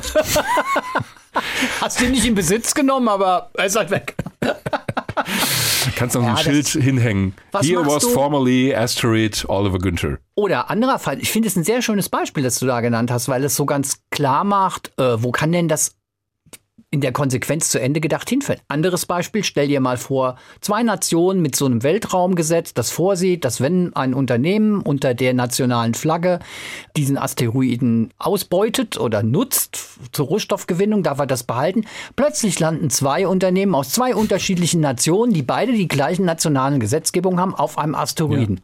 Und dann hätte Luxemburg wahrscheinlich gegen die USA nicht so große Erfolgsaussichten. Aber keine Ahnung, vielleicht täusche ich mich. Ja. Ich stelle mir das gerade so bildlich vor. Da kommt dann wirklich die Space Force, die inzwischen ja, auch so heißt. Also ich war ganz, Hey, das ist so irre. ich meine, Das ist Science-Fiction-Plot. ja. überraschenderweise, und da habe ich wirklich aufgemerkt, als ich das gehört habe, beim Start dieser Asteroidensonde DART, die ist ja nicht vom Kennedy Space Center aus gestartet in Florida, sondern von Vandenberg aus. Das ist der Startplatz der amerikanischen Luftwaffe an der Westküste der USA und das hieß früher Vandenberg Air Force Base. Und jetzt heißt es Vandenberg Space Force Base. Denn diese Weltraumaktivitäten des amerikanischen Militärs sind ja zusammengefasst worden unter dem Titel Space Force. Die sehen das schon als neue Domäne. Also da ist dieses Szenario, das du gerade aufmachst, da ist die Space Force und da ist die Luxemburg Space Agency, Oh, ja. Space Defense. Das ist, das ist irre, gell? Es lassen sich da alle möglichen Szenarien malen und deswegen habe ich genau mit dieser Frage auch Dr. Franziska Knur konfrontiert. Die hatten wir schon mal hier in unserem Podcast, als es um das Thema Krieg im Weltraum ging. Sie arbeitet beim Deutschen Zentrum für Luft- und Raumfahrt in Bonn, bei der Deutschen Raumfahrtagentur und sie ist dort zuständig auch für UNO-Angelegenheiten, also für Fragen, die auch die Vereinten Nationen tangieren. Und die wären ja eine mögliche Institution, die so einen weltweit gültigen Vertrag nochmal neu aufsetzen könnte. Ich meine, da sind schon Weltraumverträge gemacht worden. Aber jetzt geht's möglicherweise halt noch einen Schritt weiter. Frau Dr. Knur, bevor wir jetzt auf die Details schauen und auf das, was Luxemburg da vielleicht vorhat in Sachen Ressourcenabbau im Weltraum, beziehungsweise die Firmen, die sich in Luxemburg ansiedeln, wem gehört eigentlich der Weltraum? Ja, beim Weltraum, einschließlich der Himmelskörper, handelt es sich um einen internationalen Staatengemeinschaftsraum. Die unterstehen also nicht irgendwelcher nationalen Hoheitsgewalt, sondern werden direkt vom Völkerrecht geregelt. Wir haben zudem ein Aneignungsverbot. Ähm, die Himmelskörper dürfen also auch nicht von einzelnen Staaten beansprucht werden, sondern die Erforschung und die Nutzung des Weltraums und der Himmelskörper steht allen Staaten offen. Diese Grundprinzipien haben wir schon seit 67 im Weltraumvertrag und der ist eigentlich auch soweit universell anerkannt. Da höre ich einen gewissen Widerspruch raus, denn wenn ich auf der einen Seite sage, niemand darf einen Himmelskörper in Besitz nehmen zum Beispiel, aber auf der anderen Seite sage, naja, der Weltraum und die darin enthaltenen Himmelskörper müssen allen offen stehen, bleibt da nicht so eine Lücke, dass ich als Staat sagen kann, ja gut, wenn der Weltraum zur Nutzung offen ist, dann nutze ich doch mal den Asteroiden XY und baue da Rohstoffe ab. Ich finde die Frage nach Eigentum und Besitz dann immer ein bisschen irreführend, ehrlich gesagt. Denn als sich die internationale Staatengemeinschaft darüber in den 70er Jahren Gedanken gemacht hat, da hat man eigentlich sich eher darauf geeinigt, von verschiedenen Nutzungsformen zu sprechen und diese zu unterscheiden. Mhm. Also in Ergänzung zum Weltraumvertrag ist im Mondvertrag zum Beispiel vorgesehen, dass zum Beispiel die Entnahme von wissenschaftlichen Proben von Ressourcen vollkommen in Ordnung ist. Hier ist es natürlich wünschenswert, dass dann eben auch Zugang für auch Wissenschaftler von anderen Staaten ermöglicht wird. Und auch zum Beispiel die Nutzung von Weltraumressourcen zum Unterhalt von eigenen Raumfahrtunternehmungen, zum Beispiel als Treibstoff, ist in verhältnismäßigem Maße und Größenordnung durchaus vorgesehen und in Ordnung. Aber erst wenn wir dann über eine Ausbeutung in einem engeren Sinne, also zum Beispiel für die Vermarktung von Ressourcen auf der Erde sprechen, da kommen wir dann, glaube ich, in Schwierigkeiten, was Eigentum und Besitz angeht, denn hier ist ein internationales Regelwerk erforderlich.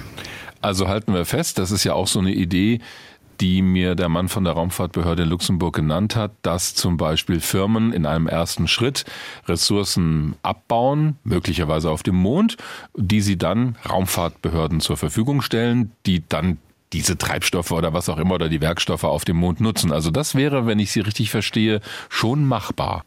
Ich denke grundsätzlich schon. Hier kommt es natürlich dann auch auf die Ausgestaltung an. Denn es ist grundsätzlich natürlich im, im Sinne der Kommerzialisierung der Raumfahrt durchaus ein legitimes Anliegen, dass Raumfahrtagenturen solche ressourcenbezogenen Dienstleistungen dann auch einkaufen, statt sie selbst durchzuführen. Mhm. Hier muss man dann eben im Einzelfall auch schauen, wie das mit den Grundprinzipien des Weltraumvertrags vereinbar ist und im Einzelfall auslegen und anwenden. Also es wird nicht zulässig sein, dass jetzt eine einzelne Firma ähm, jetzt einen unverhältnismäßig großen Anteil eines interessanten Gebietes oder eines Ressourcenvorkommens für sich beansprucht und dann nur einem einzelnen Kunden zur Verfügung stellt, sondern im Gegenteil, da braucht man dann auch einen gerechten Zugang. Das muss nicht kostenfrei natürlich sein, sondern da kann sicherlich auch ein vernünftiger Preis angesetzt werden. Das erfordert dann eben das Weltraumrecht und hier brauchen wir aber einen internationalen Dialog, wie die Staatengemeinschaft das im Einzelnen dann vereinbaren und regeln möchte. Und da sind wir erst am Anfang. Wie wird denn das gerade diskutiert bei den Vereinten Nationen? Also bei den Vereinten Nationen, wo ja doch die Mehrzahl der Staaten Mitglied ist, auch im UN-Weltraumausschuss, da haben wir jetzt über 90 Mitgliedstaaten, ist das Thema natürlich jetzt ganz stark auf der Agenda mit dem Aufbruch von verschiedenen Agenturen und auch privaten Unternehmen zum Mond, zum Mars und darüber hinaus, weil natürlich auch die Frage dann der Nutzung von Ressourcen vor Ort, insbesondere für die eigenen Missionen, auch interessant ist für die Raumfahrtagenturen und für die Privatwirtschaft, haben wir angefangen, über dieses Thema zu sprechen. Es gibt jetzt seit diesem Jahr eine eigene Arbeitsgruppe, die sich genau mit den rechtlichen Fragen auseinandersetzen soll, zunächst auf fünf Jahre. Und eben aber auch über erste ähm, Prinzipien und internationale Empfehlungen sprechen soll, wie man solche Aktivitäten durchführt, dass man sich gegenseitig informiert hält, dass man im Einklang mit dem Völkerrecht ist. Und was mir dabei besonders wichtig ist, dass man diese Aktivitäten auch nachhaltig und möglichst ja, umweltschonend durchführt, Konflikte vermeidet. Also sprich Umweltschutz im Weltraum wird dann auch eine Rolle spielen. Ich glaube, das ist ein ganz, ganz wichtiges Ziel, was man jetzt mitdenken muss, wenn man auch solche ersten Pionieraktivitäten durchführt, dass wir da nicht die gleichen Fehler machen wie auf der Erde, wo wir ja doch einen ziemlichen Raubbau an unseren Ressourcen ähm, vollzogen haben. Mhm. Nachhaltigkeit für mit Blick auf die, die kommenden Generationen, vielleicht auch mit Blick auf Staaten, die heute noch nicht mit dabei sein können.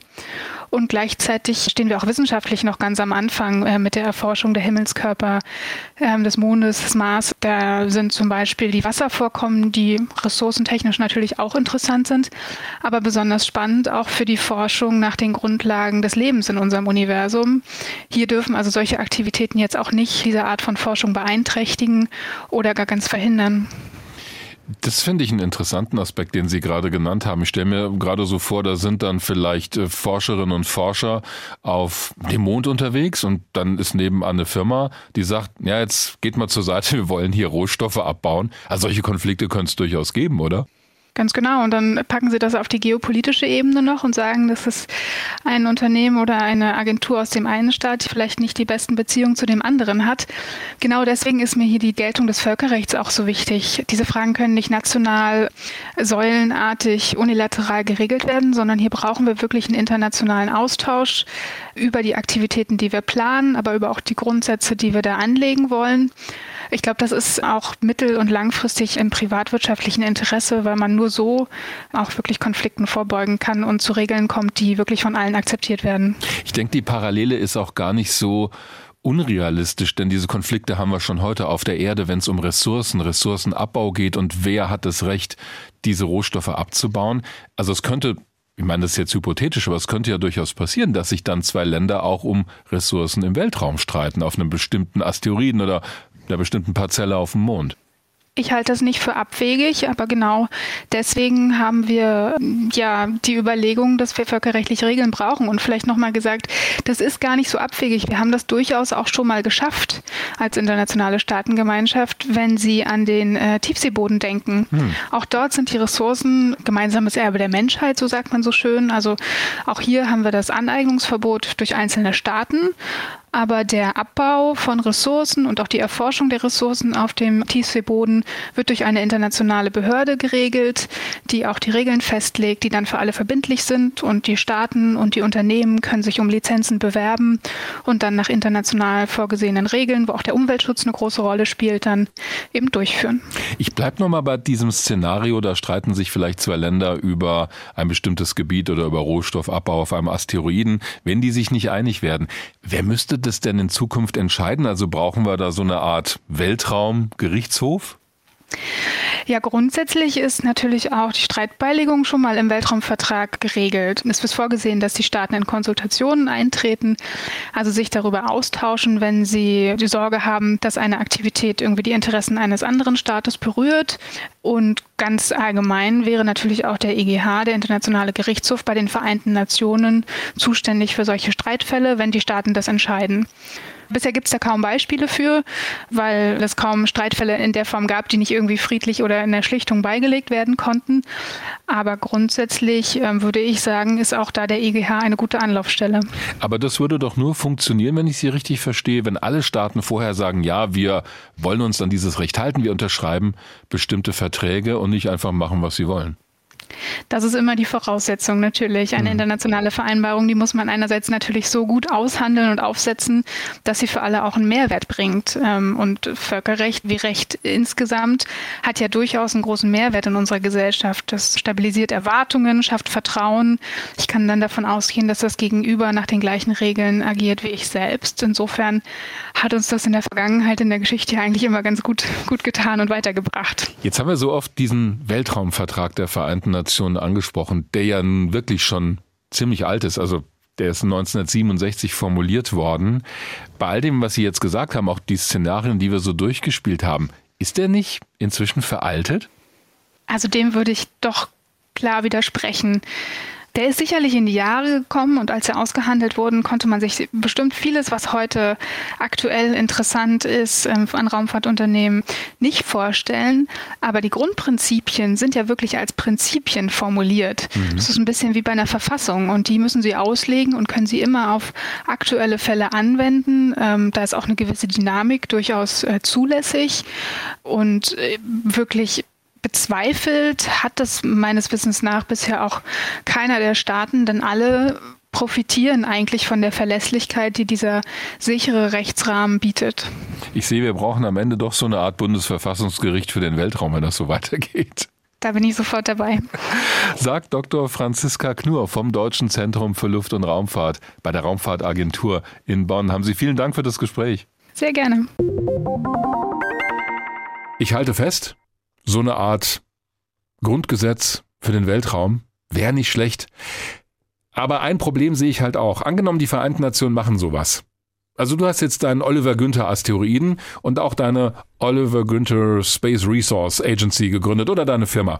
Und jetzt komme ich hier als Vereinte Nationen und du hast dich im Land angesiedelt, welches Land auch immer, und sage hier, liebes Land, wo Olli seine Firma hat, bitte unterschreib mal diesen Vertrag, der gewisse Dinge regelt. Und sagt dieses Land einfach, nö, ja, was dann? Das Problem bei Verträgen, die die Vereinten Nationen machen oder bei Abkommen, ist ja immer, dass diese Abkommen nur für die Staaten gelten, die sie ratifizieren. Was mache ich, wenn ein Land da sich querstellt? Das haben wir ja auch schon erlebt. Also ich weiß nicht so hm, recht, naja. wie wir das lösen können. Ich fände es aber sinnvoll, denn sonst gibt es da oben wirklich so eine Art Wild-West-Mentalität. Vielleicht. Ich greife mal deinen Gedanken von eben auf mhm. Und führe den mal in eine andere Richtung weiter. Stell dir mal vor, ich habe tatsächlich in Luxemburg eben mein Unternehmen, mhm. ja, mit meinem Asteroiden. Und jetzt kommt plötzlich irgendwie so ein Vertragsentwurf von den Vereinten Nationen, wo drin steht, hier, das geht nicht. Was der Günther da in Luxemburg vorhat, das funktioniert nicht, ja? Dann werde ich doch wahrscheinlich auch sagen, ey, Luxemburg, ich habe da Geld investiert. Ihr habt mich da vielleicht sogar unterstützt. Ich habe da schon ziemlich viel investiert vor dem Hintergrund eurer nationalen Gesetzgebung. Macht was verhindert diesen Vertrag, der mein Geschäft stört. Du kannst natürlich sagen, es ist legitim, dass Länder da schon nach vorne preschen. Mhm.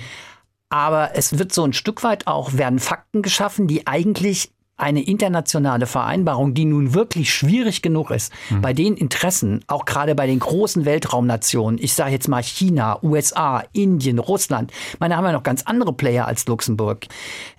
Dieses nationale Vorpreschen macht die Chancen auf eine internationale Einigung wirklich nicht einfacher. Ja. Und es gibt, glaube ich, da wirklich unterschiedliche Mentalitäten. Ich habe das ganz schön so in einem Artikel gelesen. Es gibt auf der einen Seite die Staaten wie zum Beispiel USA oder Luxemburg, die stehen so auf dem Standpunkt, was nicht verboten ist, geht. Ja. Und die Deutschen gehen eigentlich eher so ein bisschen ran, und das ist ja auch etwas, was dann der BDI so ein Stück weit kritisiert, ja, so nach dem Motto, was nicht geregelt ist, ist nicht erlaubt. Das lässt eben so viel Interpretationsspielraum offen. Genau. Und diese beiden Haltungen, die gibt's, glaube ich. Und die machen es wahnsinnig schwer, irgendwie so. Naja, aber um mal auf die Habenseite zu schauen, was Luxemburg macht, ist natürlich genau mal diesen Schwebezustand eine Erklärung herbeizuführen. Okay, ich meine, ja. die machen halt Druck auf die Vereinten Nationen, weil sie Fakten schaffen. Wie das dann ausgeht, keine Ahnung. Aber ich nehme das schon ernst, was Matthias Link auch gesagt hat dass er nämlich auch meint, das muss natürlich international geregelt werden. Aber sie machen halt schon mal was und am Ende kann es ja sein, dass das wieder eingefangen wird durch internationales Recht.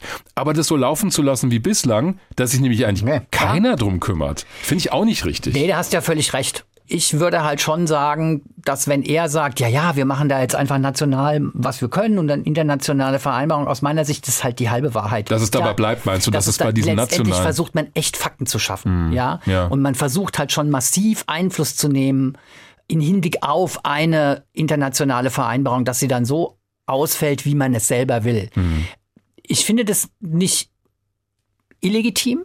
Aber es ist halt schon hart gespielt. Aber es geht halt da auch wirklich um richtig, richtig, richtig viel Geld. Und das darf man nicht vergessen. Vor ja. allen Dingen in Zukunft auch ja. um viel Geld. Es ist ja noch nicht, dass wir jetzt drüber reden, dass du die Goldgrube da oben ist ja hast. alles wahrscheinlich noch Jahrzehnte hin, bis es wirklich soweit ist, dass man Asteroiden mal wirklich bergbaumäßig ja. bearbeitet. Viele ja. Firmen werden da auch pleite gehen. Ein Beispiel hat Matthias Link schon genannt, die wieder raus sind. Aber das haben wir beim Stichwort Weltraumtourismus vor 20 Jahren auch gesehen. Also als so die ersten Erfolge zu sehen waren, damals von Scaled Composites, also hm. dieser berühmte X-Prize, wo es dann am Ende ja mit Spaceship One gelungen ist, zum ersten Mal diesen Preis zu holen und auch ein touristisches suborbitales Raumfahrtvehikel zu bauen. Und heute reden wir über William Shatner, der mit so einer Blue Origin Rakete mal eben mitfliegt. Das ist alles noch auch am Anfang, aber vor 20 Jahren gab es auch ganz, ganz viele Firmen. Ich habe ein ganzes Buch voller Firmen, von denen es die meisten nicht mehr mhm. gibt oder die über das Papierstadium nicht rausgekommen sind, aber ein paar schaffen es dann. Und die teilen dann den Markt unter sich auf. Und dann haben wir eine Entwicklung, ich vermute mal ähnlich wie im Bereich Weltraumtourismus, dann im Bereich Weltraumressourcenabbau. Also jetzt fallen die wichtigen Entscheidungen und deshalb halte ich es für richtig, dass wir ein internationales Regelwerk bekommen, Unbedingt. dass es irgendwie geregelt wird, denn Sonst macht wirklich jede Nation, was sie will. Und das ist nie gut. Vor allen Dingen in einem Bereich, wo sich zum einen Nationen in die Quere kommen und wo es zum anderen halt auch darum geht, in irgendeiner Form nachhaltig zu sein, hm. um dieses platte Wort mal zu nehmen, was erstmal nicht viel sagt, aber wir bauen da oben Ressourcen ab, weil sie möglicherweise auf der Erde nicht mehr existieren oder um weiter in den Weltraum vorzudringen. Wir nehmen aber da schon auch Himmelskörper auseinander, die ja auch zu unserer Umwelt gehören. Also irgendwie das zu regeln, dass nicht jeder da irgendwas mitmacht, finde ich schon nicht schlecht. Ich habe aber auch die Hoffnung, dass das passiert, je größer dieser Bereich wird. Das gleiche haben wir jetzt im Bereich Weltraumtourismus oder auch äh, Satellitenkonstellationen. Also wenn auf einmal zigtausende Satelliten gestartet werden von nur einer einzigen Firma, Projekt Starlink, auch dazu hatten wir eine Folge. Jetzt kommen sie so langsam an und sehen, ja, okay, wir müssen das irgendwie im Griff behalten, damit wir da oben keine Weltraumschrottkaskade haben. Beim Weltraumressourcenabbau ist es vielleicht nicht so ganz virulent, wie wenn du die Erdumlaufbahn zumüllst. Aber auch da geht es um nationale Interessen, um internationale Konflikte und um die Frage, was machen wir da draußen eigentlich mit diesen Himmelskörpern, die ja auch auf natürliche Weise entstanden sind?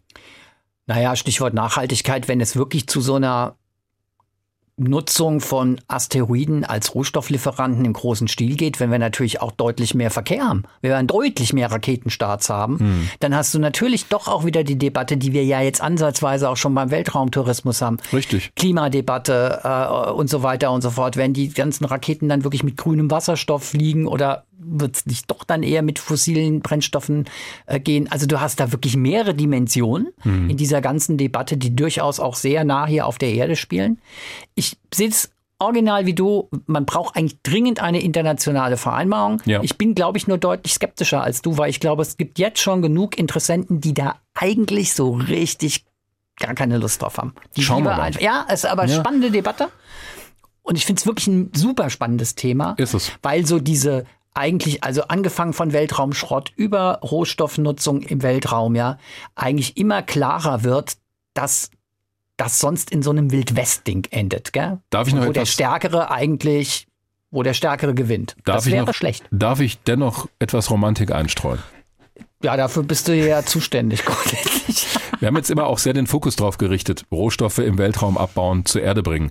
Aber das hat Matthias Link ja auch gesagt und das ist ja auch so eine Vision der Raumfahrt. Wenn wir mal eine Basis auf dem Mond haben, dann sollten wir die Ressourcen nutzen, die vor Ort sind. Eine Idee für die nächste Mars-Mission. Robert Zubrin, Mars Society, ist derjenige, der das predigt seit Jahrzehnten schon. Wenn du auf den Mars fliegst, solltest du von den Ressourcen vor Ort profitieren und die nutzen um Treibstoff zu gewinnen, um mhm. Sauerstoff herzustellen, was auch immer. Und diesen Gedanken, den finde ich tatsächlich schon charmant, denn das hat ganz viel Sinn. Du musst weniger Material von der Erde mitnehmen, weniger Transportflüge und du kannst das nutzen, was du hast und weiter vorstoßen in den Weltraum. Und damit schadest du ja auch nicht der Erde, also die ist da ja außen vor im wahrsten Sinne des Wortes. Und wenn wir irgendwann mal eine weltraumfahrende Spezies sein möchten, die sich vielleicht auch mal weiter ins Sonnensystem vorwagt oder auch mal über das Sonnensystem hinaus, dann musst du mit dem auskommen, was da ist und das nutzen, sonst wird sowieso mhm. nichts. Ist schon sehr romantisch gedacht, gebe ich zu, aber es hat auch einen logischen Aspekt. Mhm.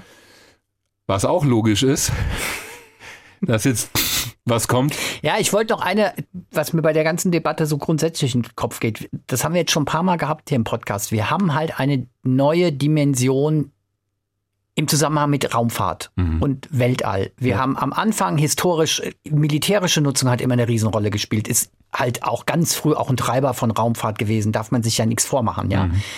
Dazu kam dann die wissenschaftliche Exploration, die ja im Grunde genommen auch die Raumfahrt popularisiert hat. Mhm. Angefangen von den Apollo-Missionen bis hin zu ISS. Denn Militär war immer so geheim, die wir hatten auch gar keine Lust gehabt, dass da viele was mitkriegen, aber das war so die Popularisierung der Raumfahrt, die wissenschaftliche Erkundung. Und jetzt kommen wir halt immer mehr in so einen dritten Bereich und das ist die wirtschaftliche Nutzung. Das haben wir beim Weltraumtourismus und das wird an dieser Rohstoffdebatte oder an diesem Thema Asteroiden als Rohstoff zur Rohstoffgewinnung, wird es nochmal Einspruch- sehr, sehr deutlich. finde ich. Einspruch, euer Ehren. Ich gebe dir in allem recht, bis auf einen Punkt. Die wirtschaftliche Nutzung gab es auch schon vorher, also Fernsehsatelliten. Aber das war halt von der Dimension her, und da gebe ich dir recht, was völlig anderes. Wir sind an einer Schwelle, in der wir so eine Art exponentielles Wachstum Ja, haben. genau. Weil auf einmal viel mehr möglich wird, weil es Firmen gibt, die einfach sagen, wir machen das, siehe SpaceX oder auch Blue Origin. Die haben auch die Mittel, das zu machen. Es sind nicht mehr die staatlichen Raumfahrtorganisationen, die das vor allem vorantreiben. Die unterstützen das. Auch die ESA möchte ja diesen Bereich Space 4.0 oder New Space oder wie du es immer nennst, voranbringen. Aber wer dann den Ton angeben könnte, und das ist genau der Punkt, wo brauchen wir eine Regulierung? Das könnten dann nämlich diese Firmen sein, die das einfach machen. Das ist der Punkt, an dem wir sind und das ist das Neue. Wirtschaftlich wurde Raumfahrt auch vorher schon betrieben, aber die Dimension und die Art und Weise, wie es passiert, einfach das Volumen an Dingen, die da möglich sind und die da hochgeschossen werden, das wird wachsen. Und das ist vielleicht aber auch wieder was, was einer internationalen Vereinbarung in die Hände spielen könnte. Die nationalen und militärischen Interessen werden wahrscheinlich eher gucken, ah, wir haben da gar nicht so viel Bock drauf, uns da irgendwie durch internationale Vereinbarungen zu viel reinreden zu lassen. Aber wenn die wirtschaftlichen Interessen, wenn sozusagen Wildwest im Weltall dazu führt, dass zu viele wirtschaftliche Interessen beschädigt werden, auch die Interessen von Investoren zu sehr beschädigt werden, das könnte tatsächlich aus wirtschaftlichen Erwägungen dazu führen, dass man sich doch auf irgendwie eine Art Regelwerk einigt, sodass auch möglichst viele Akteure, die Geld investieren, auch einen Return on Invest bekommen. Einfach, weil du merkst, wenn wir das völlig unreguliert lassen, dann werden wirklich die mit dem dicksten Colt gewinnen. Also von daher kommt sozusagen der Rückenwind für eine internationale Vereinbarung noch eher aus der Wirtschaft und den kommerziellen Interessen. Nur mal so ein Gedanke. Interessant, so habe ich es noch gar nicht gesehen, aber das könnte tatsächlich ein Treiber, sein. Treiber dafür. sein, ja. Gut, aber Du treibst es jetzt auch wieder wild. genau. Du hattest natürlich schon ähm, in Form eines Fluchtreflexes Nein. schon die, ich glaube, die Besserwisserfrage ins Spiel bringen wollen. Ich glaube, das ist jetzt nicht überinterpretiert und ja, Sie kommt. sie kommt. Ollis Besserwisser-Frage. Und natürlich geht es heute um welches Thema? Asteroiden. Ja. Asteroiden, das war jetzt relativ naheliegend, war auch tatsächlich noch nicht die Besserwisserfrage, sondern Ach. die lautet folgendermaßen. Es geht um historische Vorbilder der heutigen Asteroidensucher wie jetzt ESA, NASA oder auch den Kolleginnen und Kollegen an der Sternwarte in Heppenheim. Hä? Denn Asteroiden werden schon sehr lange systematisch gesucht und beobachtet. Ja. Im Jahr 1800 wurde deshalb auf dem zweiten Europäischen Astronomenkongress sogar ein internationales Forschungsvorhaben ins Leben gerufen, das sich selbst einen ziemlich besonderen Namen gab. Welchen? Weltraum Günther. ich habe keine Ahnung. Da, da muss ich echt Es passen. hätte, also ich es hätte Sinn gemacht. Nee, also überhaupt ich finde nicht. die, finde die Antwort zumindest schlüssig und naheliegend. Aber sie ist leider falsch. Himmelspolizei. Ach nee. Und zwar mit EY hinten geschrieben. der deutsche Begriff wurde verwendet. Himmelspolizei. Irre, Nee. gell? Also, Das hast du dir jetzt nicht ausgedacht. nein. Na, ich bin ja auch froh, wenn ich von dir mal wieder Also, was lernen kann. Quelle Wikipedia. Ja, Ja? Wahnsinn. Himmelspolizei. Himmelspolizei. Und wann ja? war das? 1800? 1800. Da bin ich echt überrascht. Initiator Ja. Baron Franz Xaver von Zach. Ach der. Tätig, tätig an der Sternwarte in Gotha. Und seinerzeit wurde der Sternenhimmel eingeteilt in 24 Sektoren und systematisch abgesucht. Und weißt du, was der Anlass war? Anlass war die Jagd nach einem unbekannten Planeten, den man zwischen Mars und Jupiter vermutet hat Ah. und dem man schon vorher, bevor man ihn gefunden hat, einen Namen gegeben hat, nämlich Phaeton. Diesen Phaeton hat man nie gefunden. Deshalb Aber war eine Vermutung, dass der Asteroidengürtel aus Bruchstücken besteht, dieses Planeten. Aber das ist eben keine bestätigte Theorie. Also genau, die haben eigentlich nach diesem Phaeton gesucht, ja? Weil ich glaube ich zu wenig, also selbst wenn du alles zusammenpackst, kommst du auf Irgendwie keinen so, die haben da, großen ich glaube, in Himmelskörper. einem bestimmten Bereich Vermute ich haben jetzt die mal. irgendwie sozusagen noch einen Planeten, das haben eigentlich nach einem Planeten gucken wollen und Ja, haben dann gesagt, da müssen wir jetzt systematisch nachgucken. Das war aber sozusagen der Beginn der Asteroidenforschung. Mhm. Der erste Asteroid wurde aber nicht von der Himmelspolizei gefunden, sondern der erste Asteroid, und du hast den Namen zu Beginn der Podcast-Folge schon mal genannt, nämlich Ceres, wurde 1800, auch das habe ich aus Wikipedia, 1801 von dem Theologen Giuseppe Piazzi gefunden. Mhm. Weil Ceres ja auch sehr groß ist. Also die, ja, und der hat, den, der hat den dann tatsächlich entdeckt. Und das hatte dann mit der Himmelspolizei nichts zu tun. Aber Ceres ist dann auch wieder von der Bildfläche verschwunden und die Himmelspolizei hat Ceres dann wiedergefunden. Also es ist echt ziemlich verrückt. Ja. Aber die Himmelspolizei war sozusagen das erste international, auch wenn du so willst, abgestimmte Forschungsvorhaben, das sich mit der Entdeckung von Himmelskörpern und Kleinplaneten beschäftigt hat. Wieder was gelernt. Damit kommen wir zu unserer beliebten Rubrik Fragen, Antworten, Anregungen. Aber zunächst ein Hinweis in eigener Sache zu unserer letzten Folge über die Mission von Matthias Maurer Cosmic Kiss. Da sind wir ja auf die Frage gekommen, ob denn Matthias Maurer auch in dem neuen russischen Modul arbeiten wird, Nauka, das sich ja erst seit kurzem an der ISS befindet und außen dieser europäische Roboterarm dran ist. Ich habe es tatsächlich Matthias Maurer fragen können bei der letzten Fragen- und Antworten-Session vor dem Start. Und er hat das folgendermaßen beantwortet. Ja, ist eine sehr gute Frage. Wir haben jetzt einen ganz neuen robotischen Arm auf der Raumstation. Dieser ist auf dem russischen Modul MLM Nauka außen montiert. Und zur Aktivierung dieses Arms gibt es verschiedene Schritte, die durchgeführt werden müssen. Das ist zum Beispiel auch Thomas Pesquet schon involviert gewesen. Ich werde einige Schritte durchführen, aber auch die russischen Kosmonautenkollegen werden hier aktiv sein. Während eines Weltraumeinsatzes der russischen Kollegen werde ich diesen Arm dann von innen bewegen müssen. Und das ist ein interaktiver Prozess der den Kollegen draußen, den Kosmonauten im freien Weltraum erlauben wird, den Arm von der Transportposition zu befreien und dann in die Arbeitsposition dann überführen zu können. Diese Armbewegung werde ich dann von innen durchführen. Bei einem späteren Weltraumeinsatz werde ich hoffentlich auch die Möglichkeit haben, draußen mit dabei zu sein, den Arm dann wirklich zu 100 Prozent zu aktivieren. Es gibt dann noch Transportsicherungen, die abgeschraubt werden müssen und noch Videokameras, die installiert werden müssen. Diese Videokameras, die konnten wir während des Starts nicht außen angebracht lassen, äh, einfach weil die dann dabei beschädigt werden können. Und nach dem Einsatz ist der Arm dann zu 100 Prozent einsatzbereit. Da siehst du es also, Matthias Maurer wird auch in diesem Modul und dann später auch außen an der Raumstation arbeiten, wenn das alles so klappt. Zweiter Hinweis in eigener Sache. Es gab zu unserer letzten Folge zu Cosmic Kiss, also diese Matthias Maurer Mission, die große Diskussion zwischen uns beiden oder eigentlich eher aufgemacht von dir, ob, naja doch, ob diese, natürlich, ob diese Faszination, die Matthias Maurer verbreiten möchte für die Raumfahrt, ob das nicht irgendwie auch ein bisschen zu viel ist, weil das alle Astronautinnen und Astronauten irgendwie sagen, der Blick auf die Erde. Ich habe gesagt, ja nee, wenn die darunter gucken, dann passiert schon was mit denen und das nehme ich denen auch ab, weil das wirklich was Besonderes ist, nach wie vor, trotz allem Weltraumtourismus. Dazu hat uns unter anderem, es gab da mehrere Kommentare zu, folgende Mail erreicht von Claudia Brülissauer aus Moos. Ich hoffe, ich habe es richtig ausgesprochen. Sie schreibt, danke für euren tollen Podcast, es macht Spaß zuzuhören, ist dabei interessant und informativ für mich. Ich mag auch euer Konzept, das Olli mit seinen oft kritischen Fragen dazu hinführt, Themen von verschiedenen Seiten zu sehen. In der letzten Folge war es mir aber teilweise too much. Das gegenseitige Necken hatte für mich zu viel Raum. Olli kam mir manchmal zu negativ rüber. Kann gar nicht sein.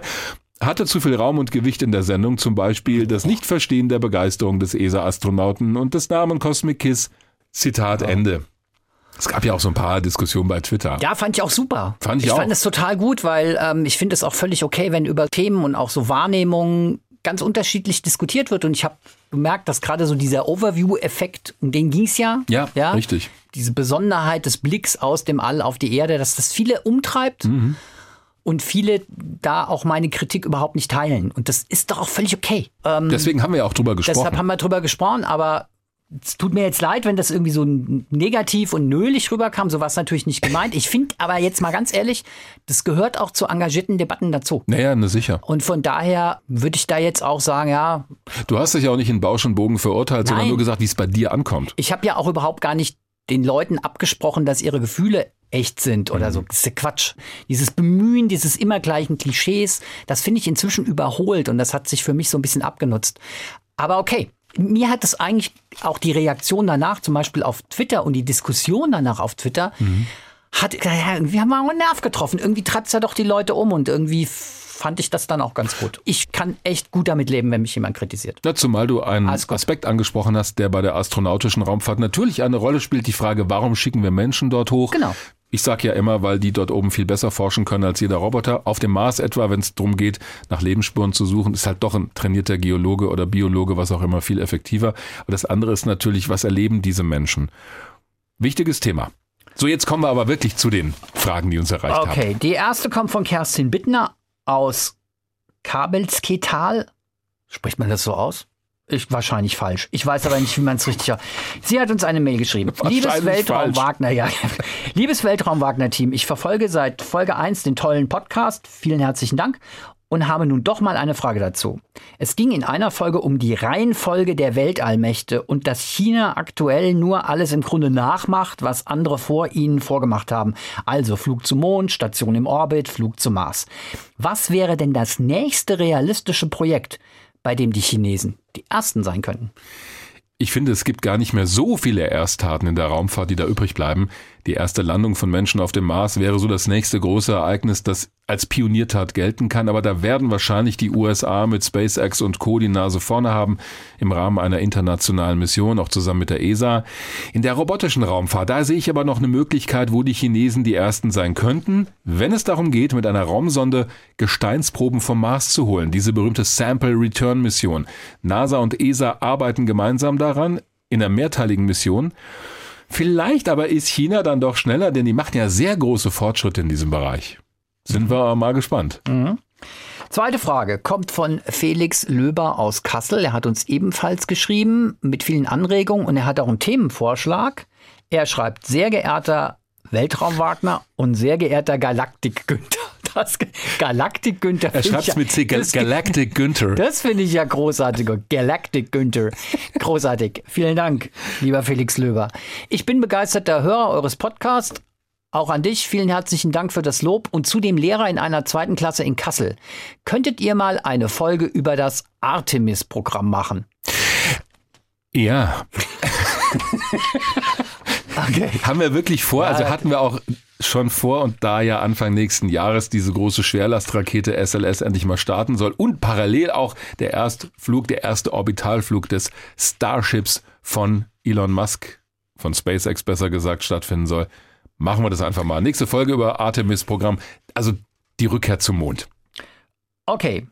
Axel Görz aus Frankfurt möchte Folgendes gerne wissen. Eine Frage an Weltraum Wagner, die ich mich schon immer mal wieder gefragt habe. Wie funktioniert es, Flugkörper im All über die Triebwerke zu steuern, da dort ja ein relatives Vakuum herrscht und somit das Rückstoßprinzip nicht funktionieren dürfte? Das Rückstoßprinzip funktioniert eben doch. Und das besagt ja, dass sich die Gase, die aus der Düse einer Rakete austreten, nirgendwo abstoßen müssen in einem Medium wie Luft. Da ist vielleicht auch das Missverständnis. Die Frage kommt ziemlich häufig. Es ist halt die Geschwindigkeit der Gase multipliziert mit ihrer Masse. Das ergibt dann den Schub oder besser gesagt den Impuls über eine bestimmte Zeitspanne, den Gesamtimpuls eines Triebwerks. Das heißt vereinfacht gesagt, frei nach Sir Isaac Newton, für jede Aktion, also für jede Kraft, die auf einen Körper ausgeübt wird, gibt es eine gleich starke Gegenreaktion, also Gegenkraft. Die Gase treten also aus der Düse in der einen Richtung aus, die Rakete bewegt sich in die andere Richtung und das funktioniert auch im Vakuum, unabhängig von dem, was drumherum ist. Im Gegenteil, eine sehr dichte Lufthülle würde ja die Rakete sogar bremsen. Deswegen musst du ja so viel Energie aufwenden, um erstmal von der Erde wegzukommen. Zum einen natürlich, um gegen die Erdanziehung anzuarbeiten, aber vor allem, um erstmal durch die Atmosphäre zu kommen. Gut, Sandra Bachofen aus der Schweiz hat zwei Fragen, in denen es um die internationale Raumstation ISS geht. Ich würde vorschlagen, wir machen erst die erste Frage Antwort und ja. dann die zweite. Ja? Erste Frage. Die ISS musste ja am 15. November Weltraumschrott ausweichen. Mich würde nun interessieren, was denn passieren würde, wenn die Raumkapsel so schwer beschädigt werden würde, dass eine Reparatur oder ein Rückflug unmöglich wären. Das ist in der Tat ein Problem. Es sind immer zwei Raumfahrzeuge angedockt an die internationale Raumstation. Es befinden sich in der Regel sechs Besatzungsmitglieder an Bord. Das heißt, die könnten alle mit diesen Raumkapseln jederzeit zurück zur Erde fliegen. Sollte jetzt eine davon beschädigt werden, und zwar so schwer, dass sie nicht mehr verwendbar ist, durch den Einschlag eines Weltraumtrümmerteils, dann würde, glaube ich, Folgendes passieren. Wenn die ISS an sich funktioniert, würden sie vielleicht versuchen, so schnell wie möglich eine weitere Raumkapsel zu starten, die dann automatisch andockt. Die Crew Dragon Kapsel ist ja auch für automatischen Flug ausgelegt von SpaceX. Es könnte aber auch was anderes passieren. Der Teil der Mannschaft, der die gesunde Kapsel nutzt, fliegt erstmal zurück und die anderen, sofern die ISS nicht beschädigt ist, harren dort oben aus. Die haben ja genug Vorräte und wenn jetzt die Raumstation nicht beschädigt ist, gibt's ja kein Problem. Dann würde aber sehr, sehr, sehr schnell eine Rettungsmission starten, um die Rückkehrmöglichkeit zu gewährleisten. Denn ohne die Möglichkeit, jederzeit die Mission abzubrechen, hast du schon ein Problem. Es wäre auch ein gewisses Risiko. Denn stell dir mal vor, ein Teil der Crew fliegt zurück, die anderen bleiben an Bord und dann schlägt nochmal ein Trümmerteil ein und die ISS wird beschädigt. Ja, was dann? Also ich glaube, sie würden sehr schnell die Situation wieder herstellen wollen, dass genügend Kapseln da sind, die alle zur Erde zurückbringen. Und die zweite Frage von Sandra Bachofen lautet, die Astronauten können ja nicht wie auf der Erde Vitamin D über die Sonnenstrahlen aufnehmen. Wie wird das ausgeglichen? Die Frage habe ich weitergegeben an Volker Schmid vom Deutschen Zentrum für Luft- und Raumfahrt, der dort auch für die Experimente der Matthias Maurer Mission zuständig ist. Der hat mir netterweise direkt geantwortet. Ganz genau konnte er es auch nicht sagen, aber er sagt also dieser Mangel an direktem Sonnenlicht, dass ich mich mal einen halben Tag rauslege in die Sonne, den hast du ja in nordischen Ländern auch, wo es sehr lange dunkel ist. Das heißt, das ist ein Mhm. Phänomen, das wir Ja. auf der Erde auch haben. Und bei einer Standardmission auf der ISS von einem halben Jahr, das kannst du ja ungefähr vergleichen. Und zum anderen wird das halt durch die Nahrung ausgeglichen. Das würde ich auch vermuten, dass du eben äh, Nahrung zu dir nimmst, die auch so einen Vitaminmangel ausgleichen. Das wird sicherlich auch ein Thema, wenn es mal weiter rausgeht ins All. Auch da ist die Ernährung wichtig. Theo Sellig hat uns auch eine Mail geschrieben und schreibt darin unter anderem, dass er sich für Astrophysik interessiert und sich über Podcast-Empfehlungen in diesem Bereich, in diesem Themenbereich freuen würde. Ich weiß nicht, ob du schon was parat hast oder ob da Ja, ich habe mal den Podcast von Florian Freistetter empfohlen aus Österreich, der auch einen eigenen Podcast hat, auch Autor mehrerer Bücher ist. Und es gibt auch wirklich genug Astrophysik-Podcasts hier in Deutschland. Ist halt nicht unser Themengebiet, wobei wir uns ja heute ein bisschen in den Bereich Astronomie vorgewagt haben, auch wenn dieser Bereich nur die Heppenheimer Starkenburg-Sternwarte war. Okay, er hat aber auch noch eine Frage zum Thema Raumfahrt, Ja. nämlich, wo soll das Ende eines Weltraumfahrstuhls im All befestigt sein? Vielleicht an einem Meteoriten? Und ich würde mich über eine Weltraumwagner-Tasse oder etwas ähnliches freuen. Sind wir wieder im Bereich Merchandising. Wir müssen ja echt mal drüber nachdenken, glaube ich. Ja? wird irgendwann ein Thema. Also, der Weltraumfahrstuhl, das ist genau die Idee. Als Gegengewicht soll das andere Ende dieses Aufzuges, also da oben im Weltraum, zum Beispiel an einem kleinen Asteroiden befestigt werden. Auf jeden Fall muss es etwas ziemlich Schweres sein, beziehungsweise ein Objekt mit großer Masse, um es korrekt zu sagen, damit das Seil dieses Fahrstuhls nicht unter dem eigenen Gewicht zusammenbricht. Das ist jetzt beliebig wahrscheinlich oder unwahrscheinlich, dass sowas jemals gebaut wird. Da sind wir wieder beim Thema Verwendung von Weltraumressourcen. So ein Asteroid, den du als Gegengewicht nimmst, ist ja auch eine Ressource. Weltraumwagner Tasse haben wir nicht. Ist eigentlich ein Fehler. Stimmt. Ja. Thomas Vierlein hat nochmal eine Frage zum James Webb Space Teleskop. Wenn es quasi unmöglich ist, das Teleskop vor Ort zu reparieren, das war ja Thema in unserer Podcast-Folge zum Thema James Webb, ist es dann nicht möglich, das Teleskop für eine mögliche Reparatur wieder näher zur Erde zu bringen? Ich habe in der letzten Folge gehört, dass man andere Sonden auch erneut manövrieren kann. Ja, auch gerade von diesem Lagrange-Punkt 2 wieder wegmanövrieren kann. Also, theoretisch wäre das möglich, das Teleskop wieder in die Nähe der Erde zu bringen. Warum theoretisch? Weil die Antriebsenergie dafür immens hoch wäre. Die Sonden, die von diesem Lagrange-2-Punkt wegmanövriert werden, die werden ja von dort nur ein bisschen weggeschubst und dann auf eine Bahn um die Sonne gebracht. Ich meine, die fliegen ja eh um die Sonne, während sie um diesen Lagrange-2-Punkt kreisen in einer ziemlich großen, weitläufigen Umlaufbahn. Da braucht es nicht viel, um sie von dort wegzuschubsen. Um sie zurück zur Erde zu bringen, wäre wesentlich mehr Antriebsenergie notwendig. Und selbst wenn das möglich wäre, dieses James Webb Space Teleskop ist nicht dafür gebaut worden, um von einer Crew gewartet zu werden oder repariert zu werden, vor allem auch aus Gewichtsgründen. Das ist anders als beim Hubble-Teleskop in der Erdumlaufbahn. Das erklärt in der letzten Folge am Ende Mark McCorkran von der ESA. Da haben wir nämlich genau das gefragt. Warum kann man das nicht reparieren? Das hat er da sehr schön erläutert. Also am besten dann nochmal da reinhören. Ja, zum Beispiel. Zum Ich Beispiel. dachte, du sagst, also am besten nochmal bauen. Also am besten nochmal bauen. Ja? Ja, für 10 Milliarden Dollar. Sandro Jatta hat uns auch eine Mail geschrieben mit einer Frage zum Mars. Und die Frage, zumindest die erste, die er stellt, finde ich großartig. Hat man nun Wasser auf dem Mars gefunden? Ja oder nein? Ja, naja, jetzt kommt ja noch was hinterher. Kommt da hinterher. Ja. Er schreibt dann weiter, bei den Dokumentationen im Fernsehen oder Nachrichtenmeldungen zu den Mars-Missionen hört man öfters, dass man, Zitat, nach Wasser sucht. Mhm. Was heißt das? Heißt das etwa, man hat Wasser nachgewiesen und man sucht nach einer ergiebigen Wasserquelle? Laut Wikipedia, schreibt er weiter, bestehen die Marspole aus gefrorenem Kohlendioxid und Wassereis. Warum hat man niemals eine Mars-Mission direkt zu den Marspolen durchgeführt? Wenn man nach Wasser sucht, warum vermeidet man dann die direkte Vorortuntersuchung an den Polen? Sinnvolle Frage, finde ich. Die kurze Antwort habe ich schon gegeben auf die Frage, hat man Wasser auf dem Mars entdeckt? Ja. Und jetzt kommt die lange Antwort. Es kommt halt drauf an, welches Wasser wir meinen, in welchem Aggregatzustand also sich das Wasser befindet. Wassereis auf dem Mars gibt es tatsächlich in Hülle und Fülle, an den Polkappen und zwar in gefrorener Form. Es gibt Wasserdampf in der Atmosphäre, es gibt flüssiges Wasser an der Oberfläche eben nicht. Moment, es gibt Wasserdampf in der Atmosphäre, aber, und das ist ja, glaube ich, der entscheidende Punkt, Wasser in flüssiger Form gibt es an der Oberfläche nicht oder nur sehr, sehr, sehr, sehr, sehr kurz, wenn es vielleicht an den Innenwänden von Kratern herunterläuft. Es wurde auf Aufnahmen entdeckt, dass es da so lange Streifen gibt.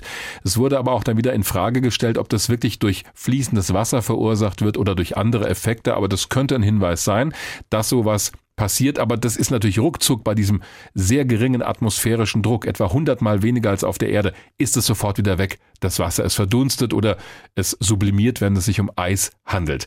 An den Polen danach zu suchen, ist eine gute Idee. Es gab tatsächlich schon eine Mission der NASA, die genau das gemacht hat, 2008. Da ist die Sonde Phoenix, also Phoenix, auf dem Mars gelandet, in der Nähe des Nordpols und die hat wirklich Bodenproben genommen mit so einem Greifarm und siehe da, sie hat Wassereis nachgewiesen.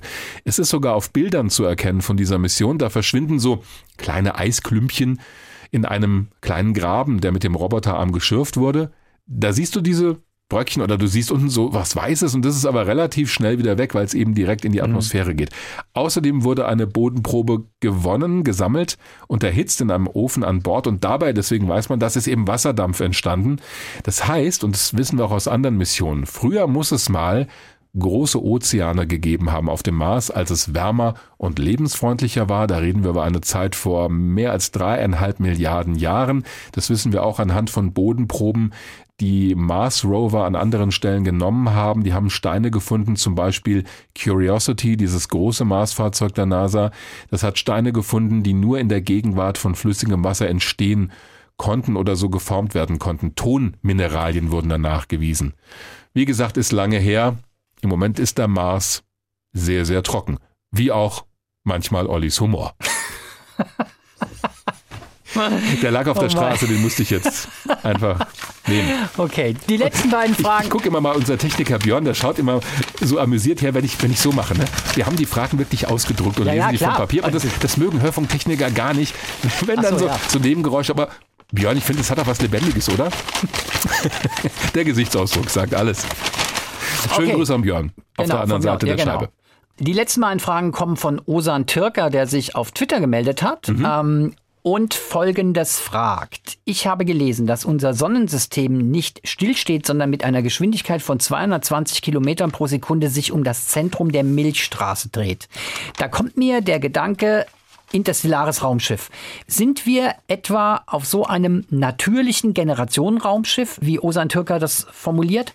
Kommen wir dadurch näher an andere Sterne ran? Und zweiter Teil der Frage, was befindet sich im Zentrum der Milchstraße? Ein Riesenstern? Würde mich auf Antworten sehr freuen. Beide Fragen hochinteressant. Da biegen wir kurz ab in den Bereich Astrophysik, aber warum nicht? Im Zentrum unserer Milchstraße, also unserer Heimatgalaxie, um das zuerst zu beantworten, befindet sich ein schwarzes Loch. Das wissen wir deswegen, dafür gab es auch mal den Nobelpreis für Physik, weil das nachgewiesen wurde, und zwar indirekt. Die haben das Zentrum unserer Milchstraße beobachtet und was sie da gesehen haben, sind Bahnen von Sternen, die sich um dieses Zentrum bewegen, also sehr nah da dran sind. Und diese Bahnen, die sind sehr wild. Also das sind so wie Umlaufbahnen von Satelliten eigentlich um die Erde. So können wir uns das vorstellen. Es war aber in der Mitte nichts zu sehen. Da war kein Objekt, das da umkreist wird. Also die Schlussfolgerung, es muss ein schwarzes Loch sein. Das ist ja kein Loch, sondern es ist ein sehr, sehr, sehr, sehr massereicher, sehr dichter Körper, der so eine große Anziehungskraft hat, dass selbst das Licht nicht mehr von ihm wegkommt. Deswegen schwarzes Loch. Die Theorie ist, dass sich das im Zentrum aller Galaxien befindet. Nur so ist diese Struktur zu erklären. Und warum sonst sollen die Sterne und damit auch unser Sonnensystem mit der Sonne um das galaktische Zentrum kreisen? Und da steckt auch ein bisschen die Antwort auch drin auf die erste Frage. Denn wenn das so ist, dass sich alle Sterne um das Zentrum der Galaxis bewegen, unserer Milchstraße, dann tun die das ja in einem gewissen Abstand und bewegen sich nicht so sehr aufeinander zu oder voneinander weg. Das passiert sicherlich auch in gewissem Umfang. Aber um eine bestimmte Umlaufbahn zu halten, müssen sie ja auch eine ähnliche Geschwindigkeit haben, würde ich jetzt mal vermuten, weil sie ja sonst auf einer anderen Umlaufbahn wären. Deswegen bleiben wir ziemlich einsam da, aber was passiert, das hat mir Rainer Kresken gesagt bei unserem Besuch, weil wir da auch die Andromeda-Galaxie beobachtet haben, eine unserer Nachbargalaxien, und die, bitte anschnallen, rast auf uns zu, wird irgendwann mal, naja, durch unsere Galaxie durchfliegen oder wir fliegen durch diese Galaxie durch, wird aber noch sehr, sehr, sehr, sehr, sehr, sehr lange dauern. Müssen wir uns keine Sorgen machen. Wie hat Rainer Kresken das gesagt? Das ist ein PAG, Problem anderer Generation. Er hat so einen Begriff benutzt. Problem anderer Generation, ja, du hast recht. Oder Problem anderer Leute, PAL. Also er hat irgendwie sowas in der, ja, ja, stimmt, ja, ja, hat er gesagt. Ja, ja. ja. ja, damit hat er das eigentlich ganz zufriedenstellend beantwortet. Seitdem schlafe ich auch ein bisschen ruhiger. okay.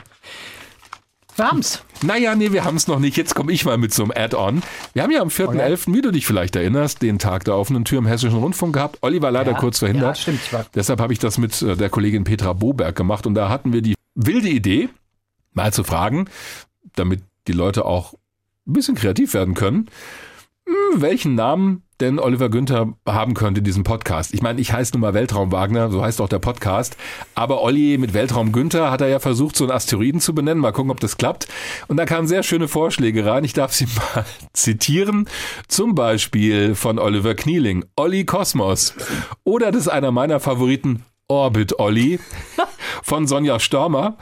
Ich finde die auch Günni Rocket. Oder Raketen-Olli von Markus Dick, auch großartig. Schön auch von Felix Thier, der Vorschlag Gemini Günther, bezogen auf das Gemini-Programm der NASA. Und jetzt wird es ein bisschen anspruchsvoll, finde ich. Marc Fellner hat vorgeschlagen Oberstufen-Olli. Oberstufen-Olli. Ja, woran denkst du da zuerst? So an gymnasiale Oberstufe, da frage ich mich, wie kommt er da drauf? ja, wie kommt er da drauf? In der Raumfahrt. Der Besserwisser-Frage vielleicht. Ja, wäre auch gut gewesen. Aber. Oberstufen werden in der Raumfahrt die im Prinzip letzten so, Stufen okay. der Rakete genannt. Ja. Also die Oberstufe der Ariane ist halt okay. die zweite oder die letzte Stufe, weil sie halt oben drauf sitzt auf okay. der Rakete. Oberstufen-Olli klingt aber ein bisschen gewollt gebildet. Ich bin der Oberstufen-Olli, ich weiß Bescheid. Na ja, also Find's ich nicht? finde, das irgendwie wird dann mir schon gerecht. Was ist denn dein Favorit? Also ich finde ja find so Orbit-Olli, du möchtest drüber nachdenken. Ich, nee, gar nicht. Erstmal finde ich das total witzig, was den Leuten alles eingefallen ist. Günni Rocket. Witzig wie die Viva Gemini Günther, ja? Ja. Raket, was war Raketen-Olli? Also wir haben Olli Kosmos, Orbit Olli. Orbit Olli ist auch geil. Günni Rocket. Das gefällt mir auch gut. Raketen Olli, Gemini Günther, Oberstufen Olli. Und wir hatten noch vorhin Galactic Günther. Galactic Günther. Das ist eigentlich das find, Großartigste, oder? Ja, also es ist Weil das ist so zehn Umdrehungen drüber. Galactic so Günther. Ja? Aber ja? Orbit Olli finde ich auch. Also ich finde es echt cool, was sich die Leute ausgedacht haben. Ja. Fällt mir extrem gut. Wir können ja von Podcast zu Podcast wechseln. Auch wir rotieren gut, ja. mit denen. Das macht, je lass nach, uns das machen. Je nach Thema. Je nach Thema suchen wir uns aus dem, wir behalten die Namen und führen mich dann immer so ein bisschen anders da. Finde ich gut. Wir denken mal drüber nach. Auf jeden Fall, ey, super Idee. Finde ich total witzig, dass ihr das gemacht habt. Und ich finde irgendwie, dass ihr habt die Leute aufgefordert da in der Session. Denkt ja. euch mal was für. Alle. Petra hatte diese Idee okay. und ja, haben es einfach mal gemacht. Ja, und ich finde, den Leuten ist ja wirklich total witzige Sachen eingefallen. Wunderbar. Das ja. freut mich. Vielen Dank. Dankeschön. Danke auch fürs Zuhören. Wir freuen uns, wenn ihr das nächste Mal wieder dabei seid. Bis dahin wünschen wir euch eine gute Zeit. Bleibt gesund und vor allen Dingen Space interessiert. Genau. Alles Gute und schon mal eine schöne Adventszeit. Weltraum Wagner. Der Podcast zum Thema Raumfahrt mit Dirk Wagner und Oliver Günther. Immer am letzten Dienstag im Monat. HR Info. Wer es hört, hat mehr zu sagen.